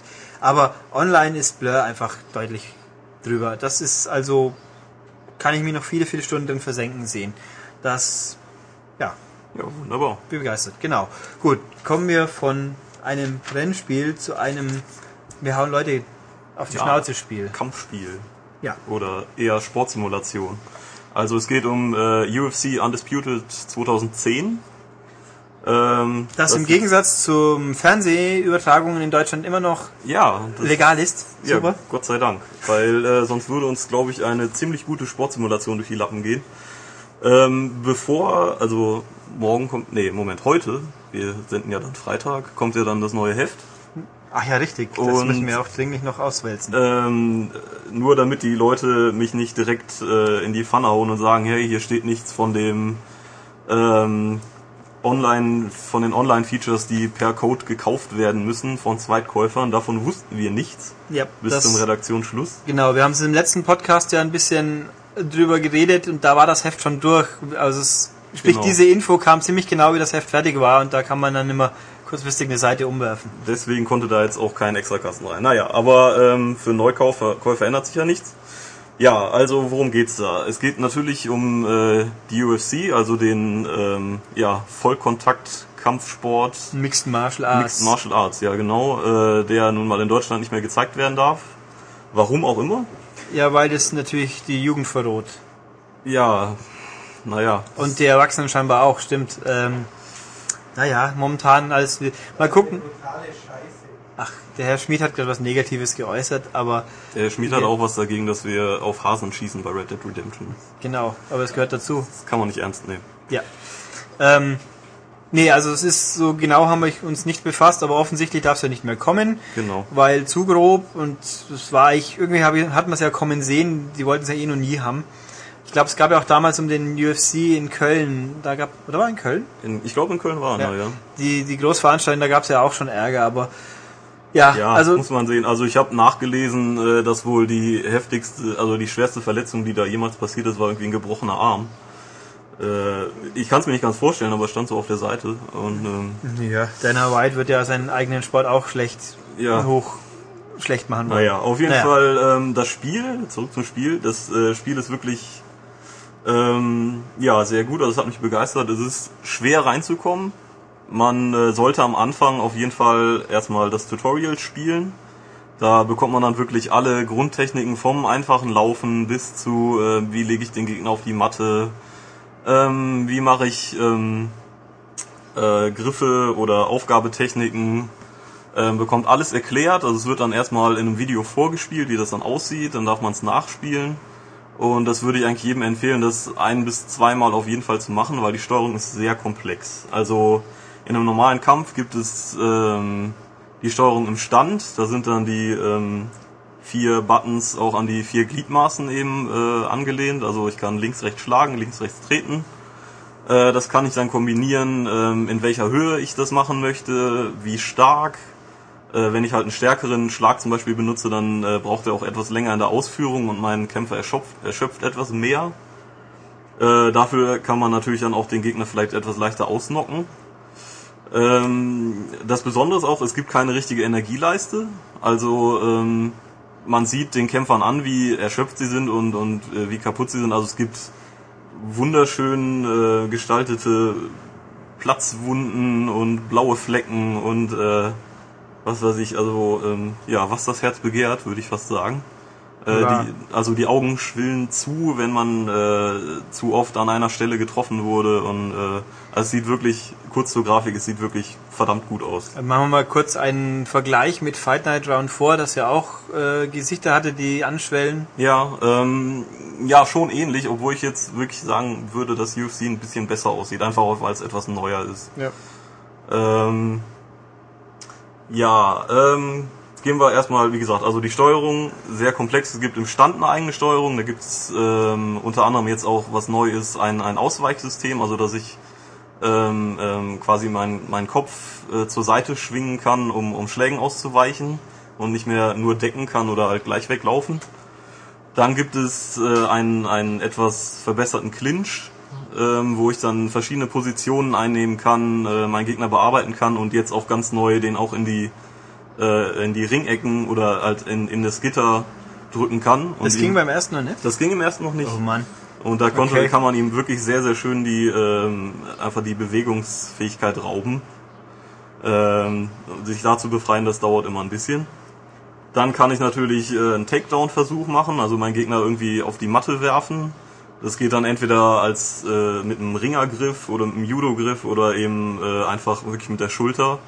Ganz brutal, wenn mein Gegner gerade einen Schlagversuch macht, dass ich dann drunter durchtauche und den auf die Matte werfe. Und da beginnt dann eigentlich der wirklich noch kompliziertere Teil, weil dann gibt es eben verschiedene Positionen. Da muss ich gucken, dass ich in eine ähm, ja, in eine in eine ähm, vorteilhafte Position komme, dass ich meinen Gegner bearbeiten kann, ohne dass er sich wirklich wehren kann. Oder dass ich einen Aufgabegriff äh, einleite. Und das ist jetzt auch neu, dass man den Aufgabegriff, je nachdem wie gut der Kämpfer bei diesen Techniken ist, dass ich den noch wechseln kann. Ähm, und äh, das ist dann für den Gegner insofern, also wenn es jetzt ein menschlicher Gegner ist, äh, etwas stressig, weil äh, man, um den Aufgabegriff abzuwehren, muss man äh, den rechten Stick rotieren. Und sobald ich den Griff wechsle, muss man auf einmal in die andere Richtung rotieren, was äh, eh schon eine recht anstrengende Sache ist und dann wird's noch verwirrend dazu. Ähm, das klingt alles doch ziemlich komplex. Es ist wirklich sehr komplex. Gibt's, Also gibt's auch eine Alternative für Leute, die nur auf die Fresse hauen wollen? Nee, also meine Alternative für, für Leute, die es, äh, die sich jetzt nicht so tiefgründig damit beschäftigen wollen, ist eigentlich, dass sie einen äh, möglichst schlagkräftigen äh, Fighter nehmen äh, und sich dann mit dem ganzen äh, Grundgedönse eigentlich nicht mehr beschäftigen müssen. Die müssen dann eben, wenn sie auf dem Boden liegen, äh, sich am Gegner festkrallen, sodass der sich auch nicht mehr richtig bewegen kann und dann löst der Schiedsrichter irgendwann äh, den Clinch auf und beide dürfen wieder aufstehen. Es geht wieder eben ähm, von vorne los. So mit dem Boxen und Treten, das geht, das kriegt man schon recht schnell raus eigentlich. Der Bodenkampf, das braucht eine Zeit. Also es ist auf jeden Fall kein Prügelspiel für Leute, die sich nicht intensiver damit beschäftigen wollen. Nee, auf keinen Fall. Also es ist, es braucht wirklich einige Zeit. Aber wenn man mal drin ist, ähm, dann ergibt sich wirklich ein hochgradig taktisches Spiel einfach. Ähm, dazu gibt's dann eben im Singleplayer verschiedene Modi. Man kann eben einfach einen Schaukampf machen, dann wählt man zwischen einen von, ähm, ja, in der Playstation-Version sogar über 100 und in der Xbox-Version 100 ähm, Kämpfern, die wirklich alle jetzt auch äh, nachmodelliert sind nach ihren Vorbildern und ähm, nicht mehr nur irgendwie rund 40, glaube ich, wirklich und der Rest mit dem Ingame-Editor, sondern wirklich alle, so wie sie auch äh, in der Wirklichkeit stehen. Und äh, dann kann man eben einfach einen Schaukampf machen oder man macht äh, den neuen äh, Titelmodus. Dann erringt man in einer der Gewichtsklassen, muss man dann einige Kämpfe machen, um den äh, Titel zu bekommen. Was man eigentlich auch empfehlen kann, weil äh, im Karrieremodus kann es sein, dass man halt mal ein, ein, ähm, eine Chance auf den Titel bekommt. Aber es kann eben auch sein, wenn man sich nicht so dolle anstellt, dass man die ganze Zeit im Mittelfeld rumdümpelt und das nie sehen wird. Äh, aber dazu komme ich später. Wenn man dann so einen Titel mal gewonnen hat, dann ist auch der, ähm, Verteidigung, der Titel Verteidigungsmodus freigeschaltet. Dann kann man eben quasi das gleiche machen, nur einfach, man hat den, man ist der äh, Champion und muss eben seinen Titel verteidigen. Äh, man kann auch ein Turnier spielen. Ähm, das geht, soweit ich weiß, auch mit Freunden zusammen und dann sich eben durch verschiedene Gruppen durchkämpfen bis zum Finale. Ja, ist alles nett gemacht, aber ähm, wofür man das Spiel eigentlich im Singleplayer spielt, ist auf jeden Fall der Karrieremodus. Und da muss ich sagen, hat sich einiges getan. Also beim Vorgänger wurde sehr oft kritisiert, dass es sehr langweilig war, sehr dröge, weil man äh, zwischen den Kämpfen immer nur auf seinen Kalender gestarrt hat und 1000 E-Mails bekommen hat von irgendwelchen Veranstaltungen, wo man gar nicht teilgenommen hat. Äh, da sind die Kämpfe so und so ausgegangen und ja, wo dürfen wir mit dir mal ein Fotoshooting machen oder äh, was weiß ich, was alles eigentlich nicht großartig interessiert hat. Und das wurde jetzt alles reduziert. Das heißt, ich bekomme wirklich nur noch Nachrichten, die mich selber betreffen. Ähm, das ist auch noch einiges, weil zum Beispiel äh, eine Moderatorin äh, eigentlich jede Woche anfragt, ob man nicht mal ein Schautraining machen möchte oder äh, irgendwo tippen möchte für irgendeine Veranstaltung. Aber das kann man dann entweder wegklicken oder machen. Das ist ja dann egal, ist es auf jeden Fall nicht mehr so umständlich wie äh, im Vorgänger. Äh, was auch sehr schön ist, dass man dann diese ganzen äh, Erlebnisse nicht mehr nur in einem Standbild sieht, sondern wirklich die Frau auch für ein ähm, für dann zum Beispiel ein Schautraining auch vorbeikommt und das filmt und auch kommentiert, spricht mit, äh, mit, mit meinem Trainer auch spricht und äh, ich kann dann eben einige Aktionen vorführen und sie kommentiert das dann, ob das jetzt langweilig war oder spektakulär. Je nachdem. Ähm, was hat sich noch groß verändert? Also ähm, ich lege meinen Kämpfer ganz zu Anfang nicht mehr auf zwei Kampfstile fest, sondern ähm, ich kann äh, die Moves, die ich lernen möchte, frei wählen. Dazu gehe ich dann einfach in Trainingscamps und äh, die auch nicht mehr auf bestimmte Termine festgelegt sind, sondern ich kann einfach sagen, entweder äh, möchte ich mehr Kraft trainieren oder äh, mehr Geschwindigkeit oder mehr Ausdauer oder ich möchte Sparring machen oder ich gehe eben in ein Trainingscamp und dann wähle ich zwischen einen äh, von einer ganzen Reihe von Camps aus, die dann alle verschiedenen Moves bieten, die ich dann da erlernen kann einfach. Das heißt, ich muss die in einem bestimmten Zeitlimit einige Male machen und dann kann der die auch. Und ähm, so kann ich mir eigentlich auch meinen Kämpfer nach meinem Gusto aufbauen. Äh, muss aber gleichzeitig darauf achten, wenn ich jetzt nur Moves erlerne, dann äh, bleibt mein Kämpfer ziemlich schwach und ziemlich langsam. Weil das Neue ist auch, ähm, dass wenn ich äh, so Sachen wie Geschwindigkeit oder Kraft steigere, dass sie auch wieder abfallen, wenn ich da nicht weiter trainiere. Es gibt immer bestimmte Grenzen, bis zu denen man trainieren kann, dann bleibt das auch so. Aber wenn man dann etwas höher geht und nicht mehr weitermacht, dann fällt es auch wieder runter auf diese Grenze. Das, deswegen ist dieses ganze Training äh, braucht eine Menge Management und es wäre eigentlich auch schön gewesen, wenn das irgendwie in einem ähm, Tutorial einfach ein bisschen erklärt worden wäre, weil man wird in diesen äh, Karrieremodus dann reingestoßen und ja, hier sind deine ganzen Möglichkeiten und deine ganzen Werte und jetzt mach mal. Und äh, da die Balance zu finden zwischen Sparring, dafür kriege ich halt ähm, Punkte, die ich in meine ähm, verschiedenen Moves investieren kann, um die stärker zu machen ähm, dann eben dem normalen Training, um meine Standardwerte aufzubauen und äh, den Trainingslagern, um neue Moves zu erlernen überhaupt. Äh, das braucht schon eine Menge Zeitmanagement einfach, um das irgendwie auf die Reihe zu kriegen. Denn man hat so zwischen den Kämpfen durchschnittlich zehn Wochen Zeit und muss dann noch gleichzeitig darauf achten, dass, ähm, wenn dann der Kampf da ist, die Kondition möglichst hoch ist. Also das heißt, ich habe viel trainiert, aber gleichzeitig natürlich auch, äh, dass ich nicht zu müde bin. Das heißt, man sollte, also habe ich das jedenfalls gemacht, immer ein, zwei Wochen vor dem Kampf dann auch gestoppt haben und mal eine Erholungspause einlegen, damit mein Kämpfer auch fit ist. Sonst äh, liegt er nach 20 Sekunden auf den Brettern, weil er einfach keine Kondition, weil er einfach keine Ausdauer mehr hatte. Ähm, das klingt schon ganz schön komplex. Es ist wirklich komplex. Also äh, nur so zum Reinspielen, ähm, das sollte man sich schon überlegen. Aber es ist äh, definitiv einen Blick wert, wenn man nämlich dann in den Kämpfen drin ist. Die Präsentation ist klasse gemacht. Es gibt leider noch keine Ringeinläufe, aber ähm, der ähm, Ringsprecher, der Bruce Buffer, äh, kündigt halt die äh, Kämpfer einzeln wieder an. Unter anderem eben auch ähm, meinen eigenen Heroen dann im, im Karrieremodus oder den kann ich dann auch für die normalen Kämpfe benutzen. Sagt auch, wo er herkommt, also kann man ja auch sagen, dass man aus Deutschland kommt. Das war alles im letzten Teil auch so. Was schön ist, ist, dass es jetzt vor wichtigen Matches im Karrieremodus zum Beispiel gibt's dann äh, das Wiegen. Da kann man dann äh, noch mit seinem Kontrahenten sprechen oder das Publikum anfeuern und eben auch wenn man Kämpfe gewonnen hat, ähm, kommt der Ringkommentator selber und ähm, spricht mit dir und äh, man kann dann zwischen verschiedenen Antworten wählen und hier kommt auch das Neue ins Spiel. Mein Kämpfer hat jetzt eine Stimme, eine eigene. Das, uh. das, ja, das ist schon ganz, ganz klasse eigentlich. Also man äh, kann zwischen verschiedenen Antwortoptionen wählen und äh, er sagt dann auch wirklich was. Es wäre nicht nur Textfenster hat man, hat man nur eine Stimme oder gibt's Auswahl? Nee, es gibt verschiedene sogar. Okay. Ich glaube, es gibt sechs verschiedene, glaube ich. Das ist nämlich ein bisschen an Saints Row 2 oder was auch so.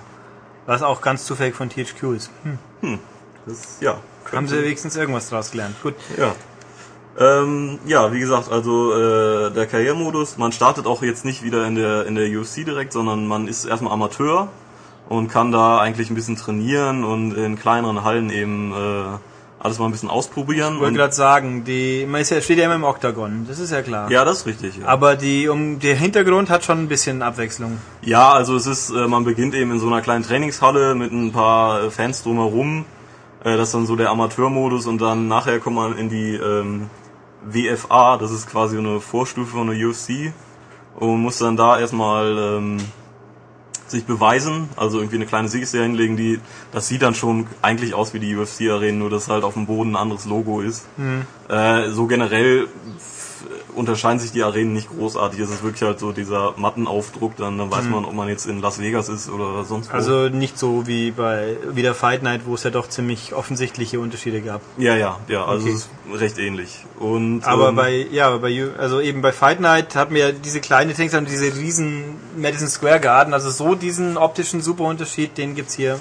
Also Nee, also ich, äh, das ist mir nicht so aufgefallen. Es gibt Okay. halt eben, man sieht die Arena in groß, sogar- sowieso nur beim, beim Ladescreen Mhm. vorm Kampf, wo übrigens auch das einzige grafisch wirklich hässlich ist, weil dann werden die Kämpfer in groß und unbeweglich gezeigt und äh, man sieht äh, wirklich die, diese Leute in ihrer ganzen Rohheit, möchte ich es mal formulieren, Mhm. und halt unbewegt. Das, das sieht halt wirklich nicht schön aus.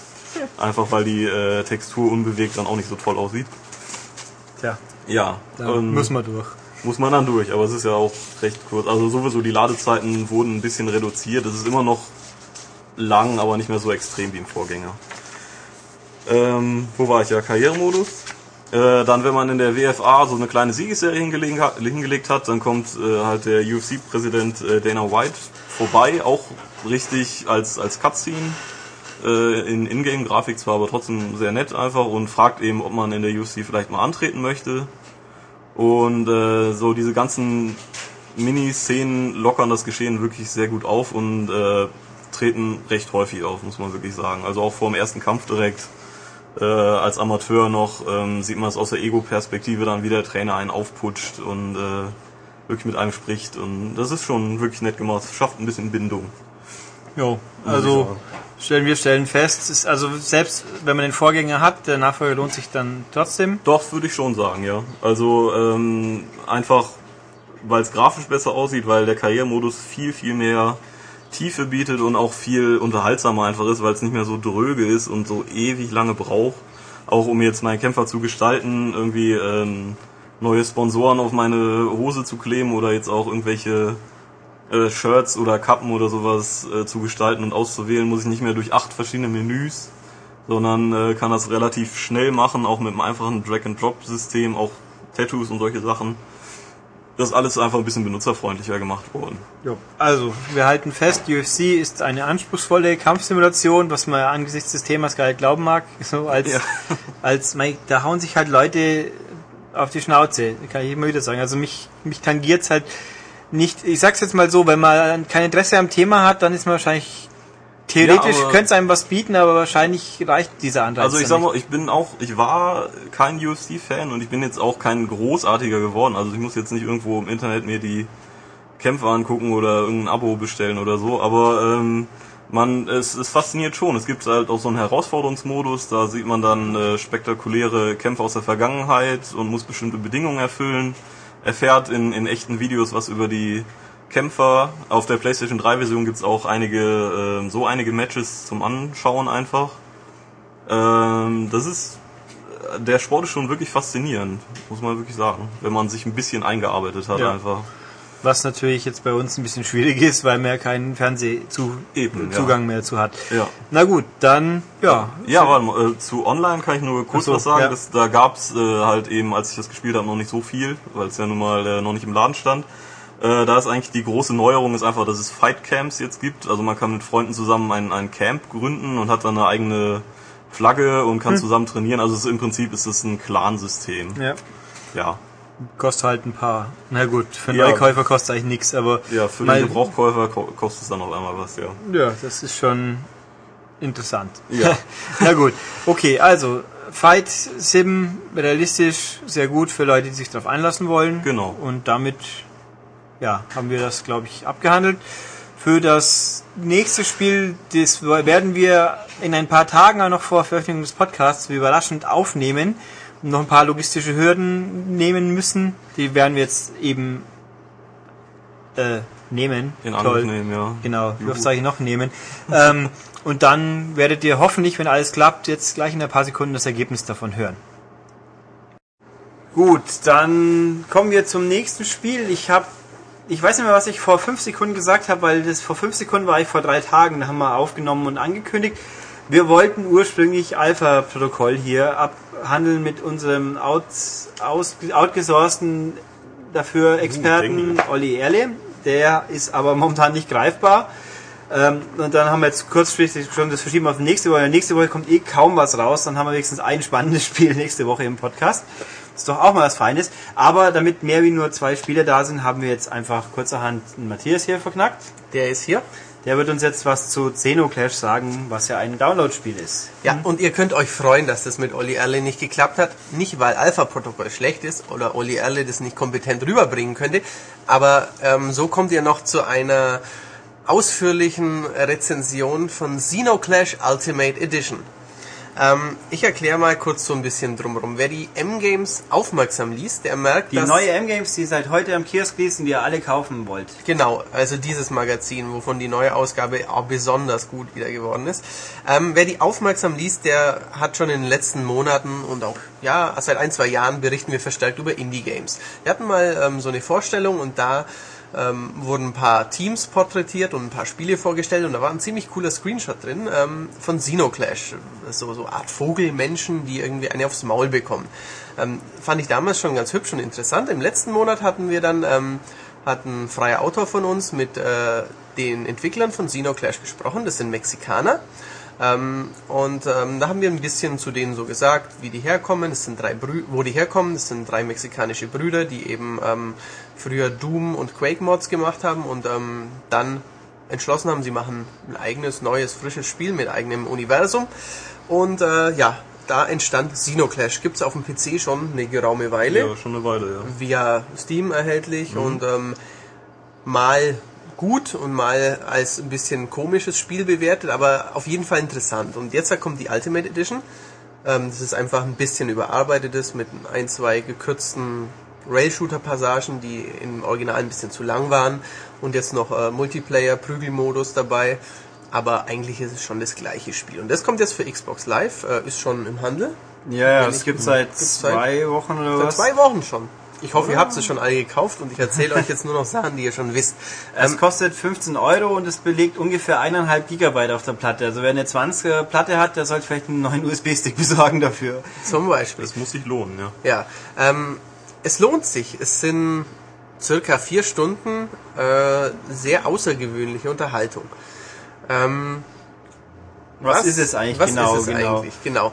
Ich würde es ein Action-Adventure heißen, aber circa 70 bis 80 Prozent des Spiels äh, verbringt ihr mit Action und zwar mit Prügeleien und Schießereien, aber vornehmlich Prügeleien aus der Ego-Perspektive. Ähm, da fällt einem jetzt spontan Chronicles of Riddick ein, das hat ja auch Schlägereien aus der Ego-Perspektive. Das äh, fällt mir so Sachen wie Dark Wind ein. Äh, das hast du getestet. Dark Wind war, um, PS2? um das einzuwerfen, Dark Ja. Wind war eine Prügelei aus der Ego-Perspektive mit diesem unglaublich seltsamen Add-on namens Game Track, glaube ich. Das war so zwei Seilzüge, die man an einem Teil am Boden festmachte und so einen Handschuhen quasi und die dann halt die Bewegungen abgefragt haben. Und nach zwei Stunden hat man Muskelkater gehabt, ohne Ende. Aber die Gegnerinnen hatten eine sehr ausgeprägte Brustphysik, also Richtig. es hat es schon motiviert. also hat es mehr Spaß gemacht als Boxen bei Wii Sports wahrscheinlich. Ja, es war, es war unmittelbar und das hat Ja. sich vor allem wirklich so vernünftig angefühlt. Wenn ich dann einen Schwing erzogen habe, der hat sich auch, der ist echt gut umgesetzt worden. Die haben seitdem damals nur noch ein Golfspiel gemacht, das war lange nicht so gut und dann ist dieses Ding verschwunden. Aber an sich war es ein nettes Gimmick. Genau. Ja. Ähm, und deswegen ähm, auch hier die Ego-Perspektive sorgt für eine sehr intensive Sicht des Kampfgeschehens. Ähm, das haben die Entwickler ziemlich cool umgesetzt. Wenn man eben halt einen Haken von unten macht, dann wackelt das ganze Bild oder wenn man selber zu Boden geworfen wird, ähm, rappelt sich der Held wieder auf. Man sieht zuerst die Hände, wie sie so auf den Boden greifen. Äh, man kann den Gegner packen. Ähm, mit, mit Knie dann noch einen Finisher hinterhergeben. Ähm, das ist ziemlich ja, intensiv und heftig umgesetzt. Das ist brutal. Ähm, aber es ist nicht splattermäßig brutal, sondern eher roh und ähm, derb, würde ich es heißen. Funktioniert's denn wirklich gut so mit dem Nahkampf aus der Es funktioniert gut. Ähm, Ja. Es ist ein recht simples Kampfsystem. Blocken, Ausweichen, zwei Art- Arten von Schlägen. Ähm, aber durch ähm, ja, so eine Art bisschen Zeitlupe, wenn man korrekte Ausweichmanöver geschafft hat und dann einen schönen Konter, die den Gegner dann deutlich leichter umwirft als so normale Standardschläge, Ups. Ah, jetzt klingelt ein Handy, aber Das das ist vermutlich Oliver Erle, der dann doch noch zu Alpha-Protokoll vielleicht was sagen kann. Aber ich spreche einfach mal weiter. Ähm, ja, du hast gefragt, es funktioniert gut. Äh, Es ist nicht referenzverdächtig, aber es funktioniert ordentlich und gut.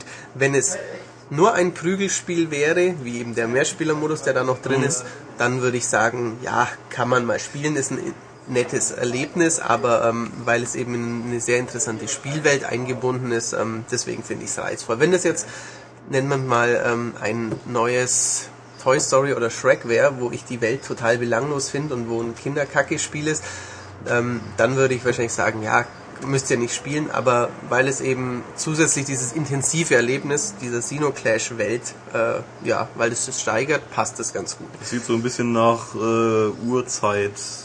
Ja, ein Menschen bisschen. ein bisschen aus mit Fantasy gemixt. Fantasy, ähm, surreale Landschaften, also merkwürdige Farben, Farben merkwürdige Formen. Ähm, fast jeder kennt ja die äh, Gemälde von Salvador Dali mit einer zerflossenen Uhr, Ja. mit bizarren äh, Figuren, mit was weiß ich, drei Brüsten, die auf riesig langen Beinen vor einem völlig seltsam gefärbten Himmel stehen und äh, ja, allerlei surreale, unrealistische Elemente. Ein bisschen so kann man sich's vorstellen, vielleicht nicht ganz so verrückt, weil es ja immer noch eine Spielwelt ist, in der man sich normal bewegt und in der man äh, ja, in, vor allem in Größenverhältnissen normale äh, Proportionen hat. Aber ähm, die Figuren, die Häuser sind schon und das Design ist allgemein ziemlich verrückt. Man, Wie, wie ist denn der Kampf gegen mehrere Gegner? Also stelle ich mir ein bisschen kompliziert vor. Er ist kompliziert und ab drei Gegnern auch stressig, weil auch frustig. Ähm, das alte Problem, entweder sind die Gegner dumm und warten, während man mit einem Gegner kämpft, oder sie hauen dir den Rücken und du bist genervt. Und in dem Fall ist es so, äh, sie hauen dir den Rücken und du bist genervt. Wenn ab drei, vier Gegnern kann man nicht wirklich immer ausweichen und ähm, die sind dann aggressiv und schnell und dann bekommt man einen Rücken und dann stirbt man schon mal und denkt sich, blödes Spiel, aber probiert es dann nochmal, weil man doch interessiert ist, wie es weitergeht. Man äh, spielt den Helden Gut.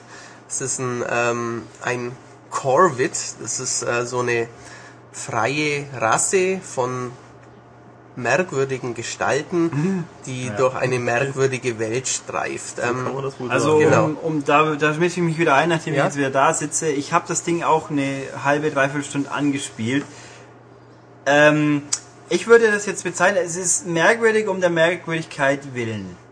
Das ist mein Eindruck. Dieses Spiel ist bewusst, also mein Empfinden, wohlgemerkt. Matthias wird jetzt gleich vielleicht was anderes sagen. Aber mir ging es so, das ist bewusst obskur und sagt, hey, guck mich an, ich bin absichtlich komisch, merkwürdig, das ist jetzt arzi oder irgendwie so ein elitärer, wir sind möglichst anders. Halt um seiner selbst willen, ne? nicht um das Spiel weiterzubringen, sondern einfach, wir wollen jetzt anders sein und du kapierst was nicht, das heißt, du bist doof und nicht wir haben es dumm designt.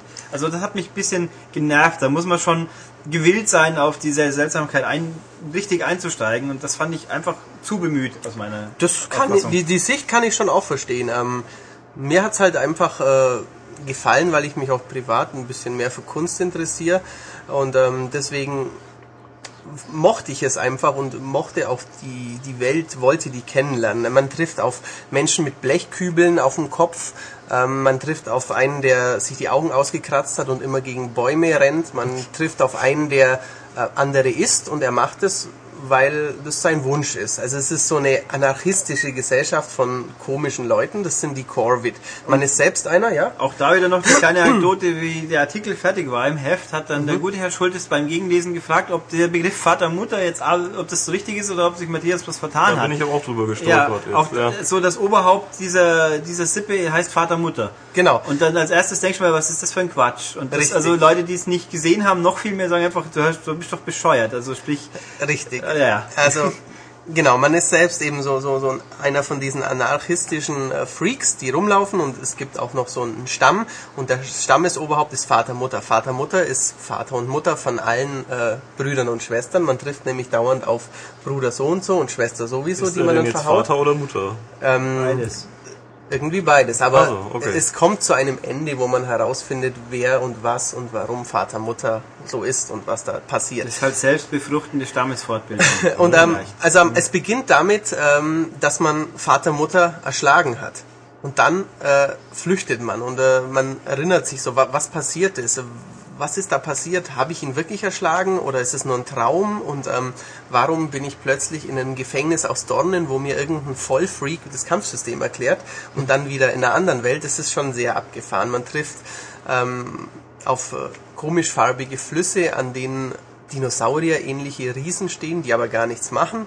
Ähm, plötzlich taucht ein Kopfgeldjäger auf, der sitzt auf dem Dinosaurier und bewirft einen mit Eichhörnchen an Fallschirmen, die explodieren. Es ist Das ist mitunter skurril, schon ja. um der Skurrilität wegen skurril, aber ähm, wie ich finde eben in einem sehr, sehr künstlerisch wertvollen Stil.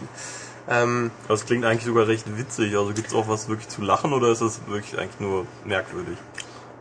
Äh, das ist das, glaube ich, witzigste Element, was ich gerade beschrieben habe. Es ist sonst eher düster, manchmal gruselig, merkwürdig. Ähm, und so prügelt, bisschen schießen, also man schießt auch in Ego-Perspektive, schlägt mal mit so einem knochenähnlichen Schwert zu, äh, hat ein, zwei, drei, vier skurrile Waffen. Man hat zum Beispiel ähm, zwei Knarren, die man, keine Ahnung, wie Max Payne so doppelhändig abfeuert. Also das sind, piu. sind irgendwie Pistolen, die wie, wie Fische aus Metall aussehen, die ziemlich schwach sind. Man hat so eine Art Bolzenschussgewehr, wo man mit so einem komischen Hebel nachlädt und das eigentlich total von Arsch ist. Man hat so eine Art Snipergewehr. Ähm, die Waffen sehen ganz cool aus, sind aber ja, steuern sich ordentlich, man schießt halt ein paar Mal, aber bekommt dann wieder eins über die- über die Rübe, verliert die Waffe und schlägert sich dann wieder lieber. Ähm, wenn das alles drumrum nicht wäre, wenn die Welt nicht interessant wäre, dann hätte ich das Spiel wahrscheinlich nicht so lange gespielt, weil ich sagen würde, okay, es ist kurzes, nettes Erlebnis, äh, prügeln, schießen, Ego-Perspektive, aber warum sollte ich es spielen? Es gibt ähm, tolle Prügelspiele und es gibt tolle Ego-Shooter, aber in Verbindung mit diesem intensiven Spielerlebnis und dieser sehr reizvollen Welt ist es auf jeden Fall ein Blick wert und wie ich auch im Test geschrieben habe, ein unvergessliches Spielerlebnis. Nicht das Beste, das ich in den letzten Jahren hatte, aber ich war vier Stunden, gut vier Stunden sehr an den Bildschirm gefesselt und ähm, wollte auch wissen, was eigentlich da mit Vater, Mutter los ist und ob ich die getötet habe oder was, was da passiert ist. Und es kulminiert schon in einem interessanten Finale, das aber wiederum auch Nachfolger nicht ausschließt. Genau.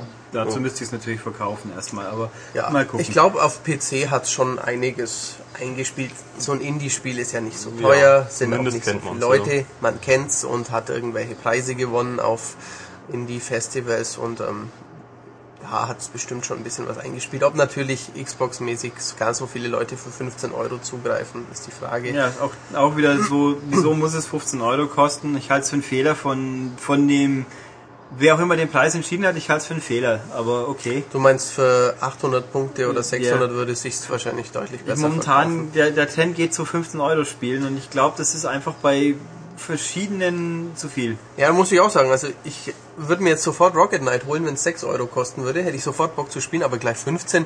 Ich habe ja noch andere Spiele, die ich noch nicht gespielt habe. Da, da warte ich im Moment, ob es vielleicht mal Deal of the Week heißt das auch in Ja. Deutschland so. Ja, Das wird aber dauern. Goldmitglieder zahlen nur 40% des Preises oder 60 irgendwas. Da habe ich mal damals 3 Ja. and 3 NHL Arcade abgegriffen für den halben Preis. Das das auch hat sich gut. gelohnt, ja. Das war sehr spaßig. Muss ich mal Philipp herausfordern. Ah, gut. Ja, gut, haben wir das. Mein Dank, Matthias. Bitteschön. Und völlig spontan springe ich jetzt noch auf ein zweites Download-Spiel ein, weil ich jetzt gerade Bock drauf habe und es hier so vor mir steht. Nicht BitTrip Runner. BitTrip Runner ist das vierte Spiel von Gaijin Games. Das sind so lustige Amerikaner, die super grob pixelige, retro-artige Spiele machen, die cool sind. Für ein Wii. Also es ist ein WiiWare-Download-Spiel. Erklär das mal jetzt jemandem, der von BitTrip keine Ahnung hat. Ja, also, ja, wie gesagt, BitTrip-Spiel, es gibt bisher vier, drei Stück. Das ist das vierte. Es gab Beat, äh, Core und was war das dritte? Void. Void. Die halt irgendwie einfache Elemente genommen haben, die mit grob pixeligen Look, ein bisschen psychedelischer Farbgebung, sehr grob pixeligen Figürchen oder Hintergründen versehen haben und die dann hochgemischt haben zu sehr herausfordernden, aber coolen ähm, Geschicklichkeitstests. Das erste war so eine Art modernes Pong. Das zweite war, äh, man schießt in vier Richtungen kommende Objekte weg. Und das dritte war so eine Art Ikaruga für die Monsterpixel und ohne Schießen. Ah, okay, ja. Ja. Und das vierte ist jetzt, das ändert sich einige Punkte.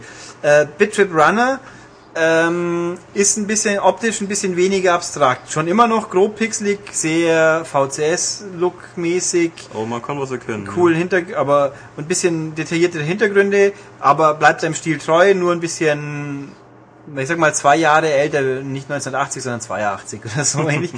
ähm, und das Spiel, das Ding ist einfach Cannabalt.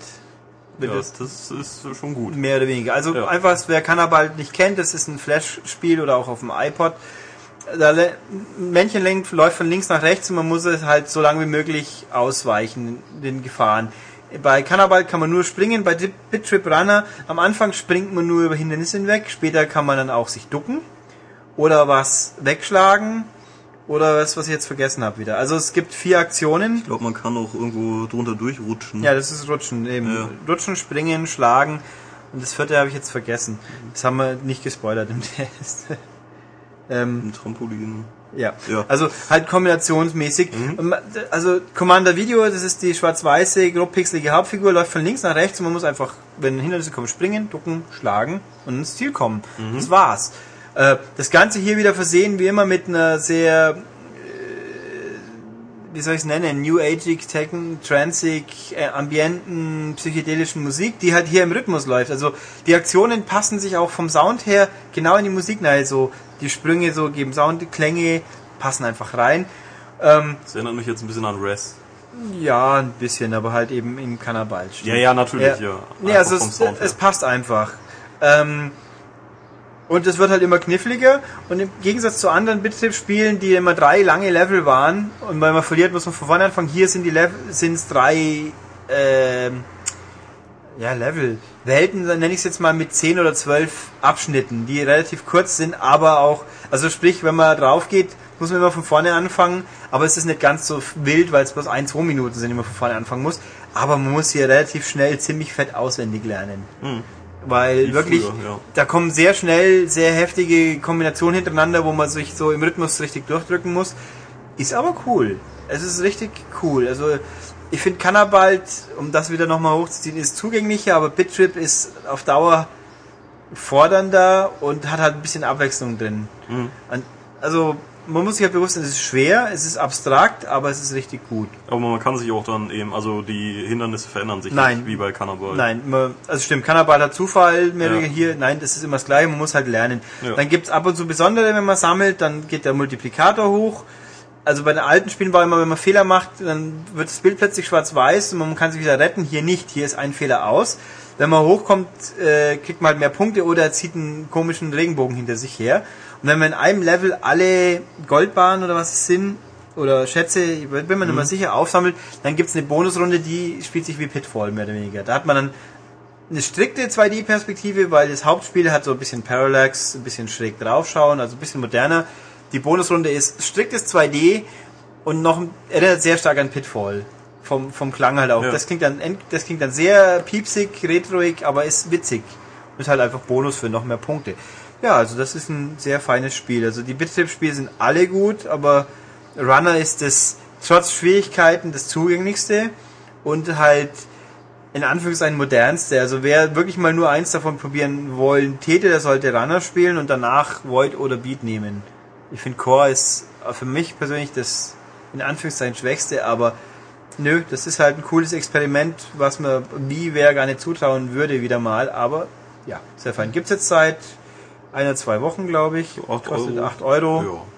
Also es ist nicht das Bild, es ist teurer, glaube ich. Die alten haben gleich 6 Euro gekostet, dafür bietet es halt auch ein bisschen mehr. Nee, sehr fein, würde ich empfehlen. Gut, dann haben wir die Spiele hinter uns. Also wer, ich habe auch verschiedene Wünsche, mehr iPhone-Spiele. Ich probier's, was dazu muss ich halt echt die Zeit und Muße haben, das Zeug zum Spielen und mir eine Meinung zu bilden und das klappt nicht immer ganz so problemlos. Kommen aber auch wieder. Ich versuche nächste Woche wieder mal ein, zwei Spiele aufzustellen, die ich empfehlen würde. Aber gut, jetzt haben wir die Ja. Spiele durch für diesmal. Alpha-Protokoll haben wir fest vor, nächste Woche zu schaffen, wenn wir Olli Erle wieder ausgebuddelt haben. Und sonst einfach, ja, das Übliche. Wie gesagt, die aktuelle Ausgabe 07 2010 der M-Games liegt im Kiosk. Kauft sie doch einfach, lohnt sich, sie ist gut und wir haben auch was davon, wenn ihr es macht. Ansonsten besucht auch unsere Webseite www.maniac.de. Das freut uns auch, wenn ihr die besucht. Könnt ihr auch gerne was dazu schreiben, zum Beispiel unter dem Podcast äh, eine Meinung zum Podcast, auch immer gut.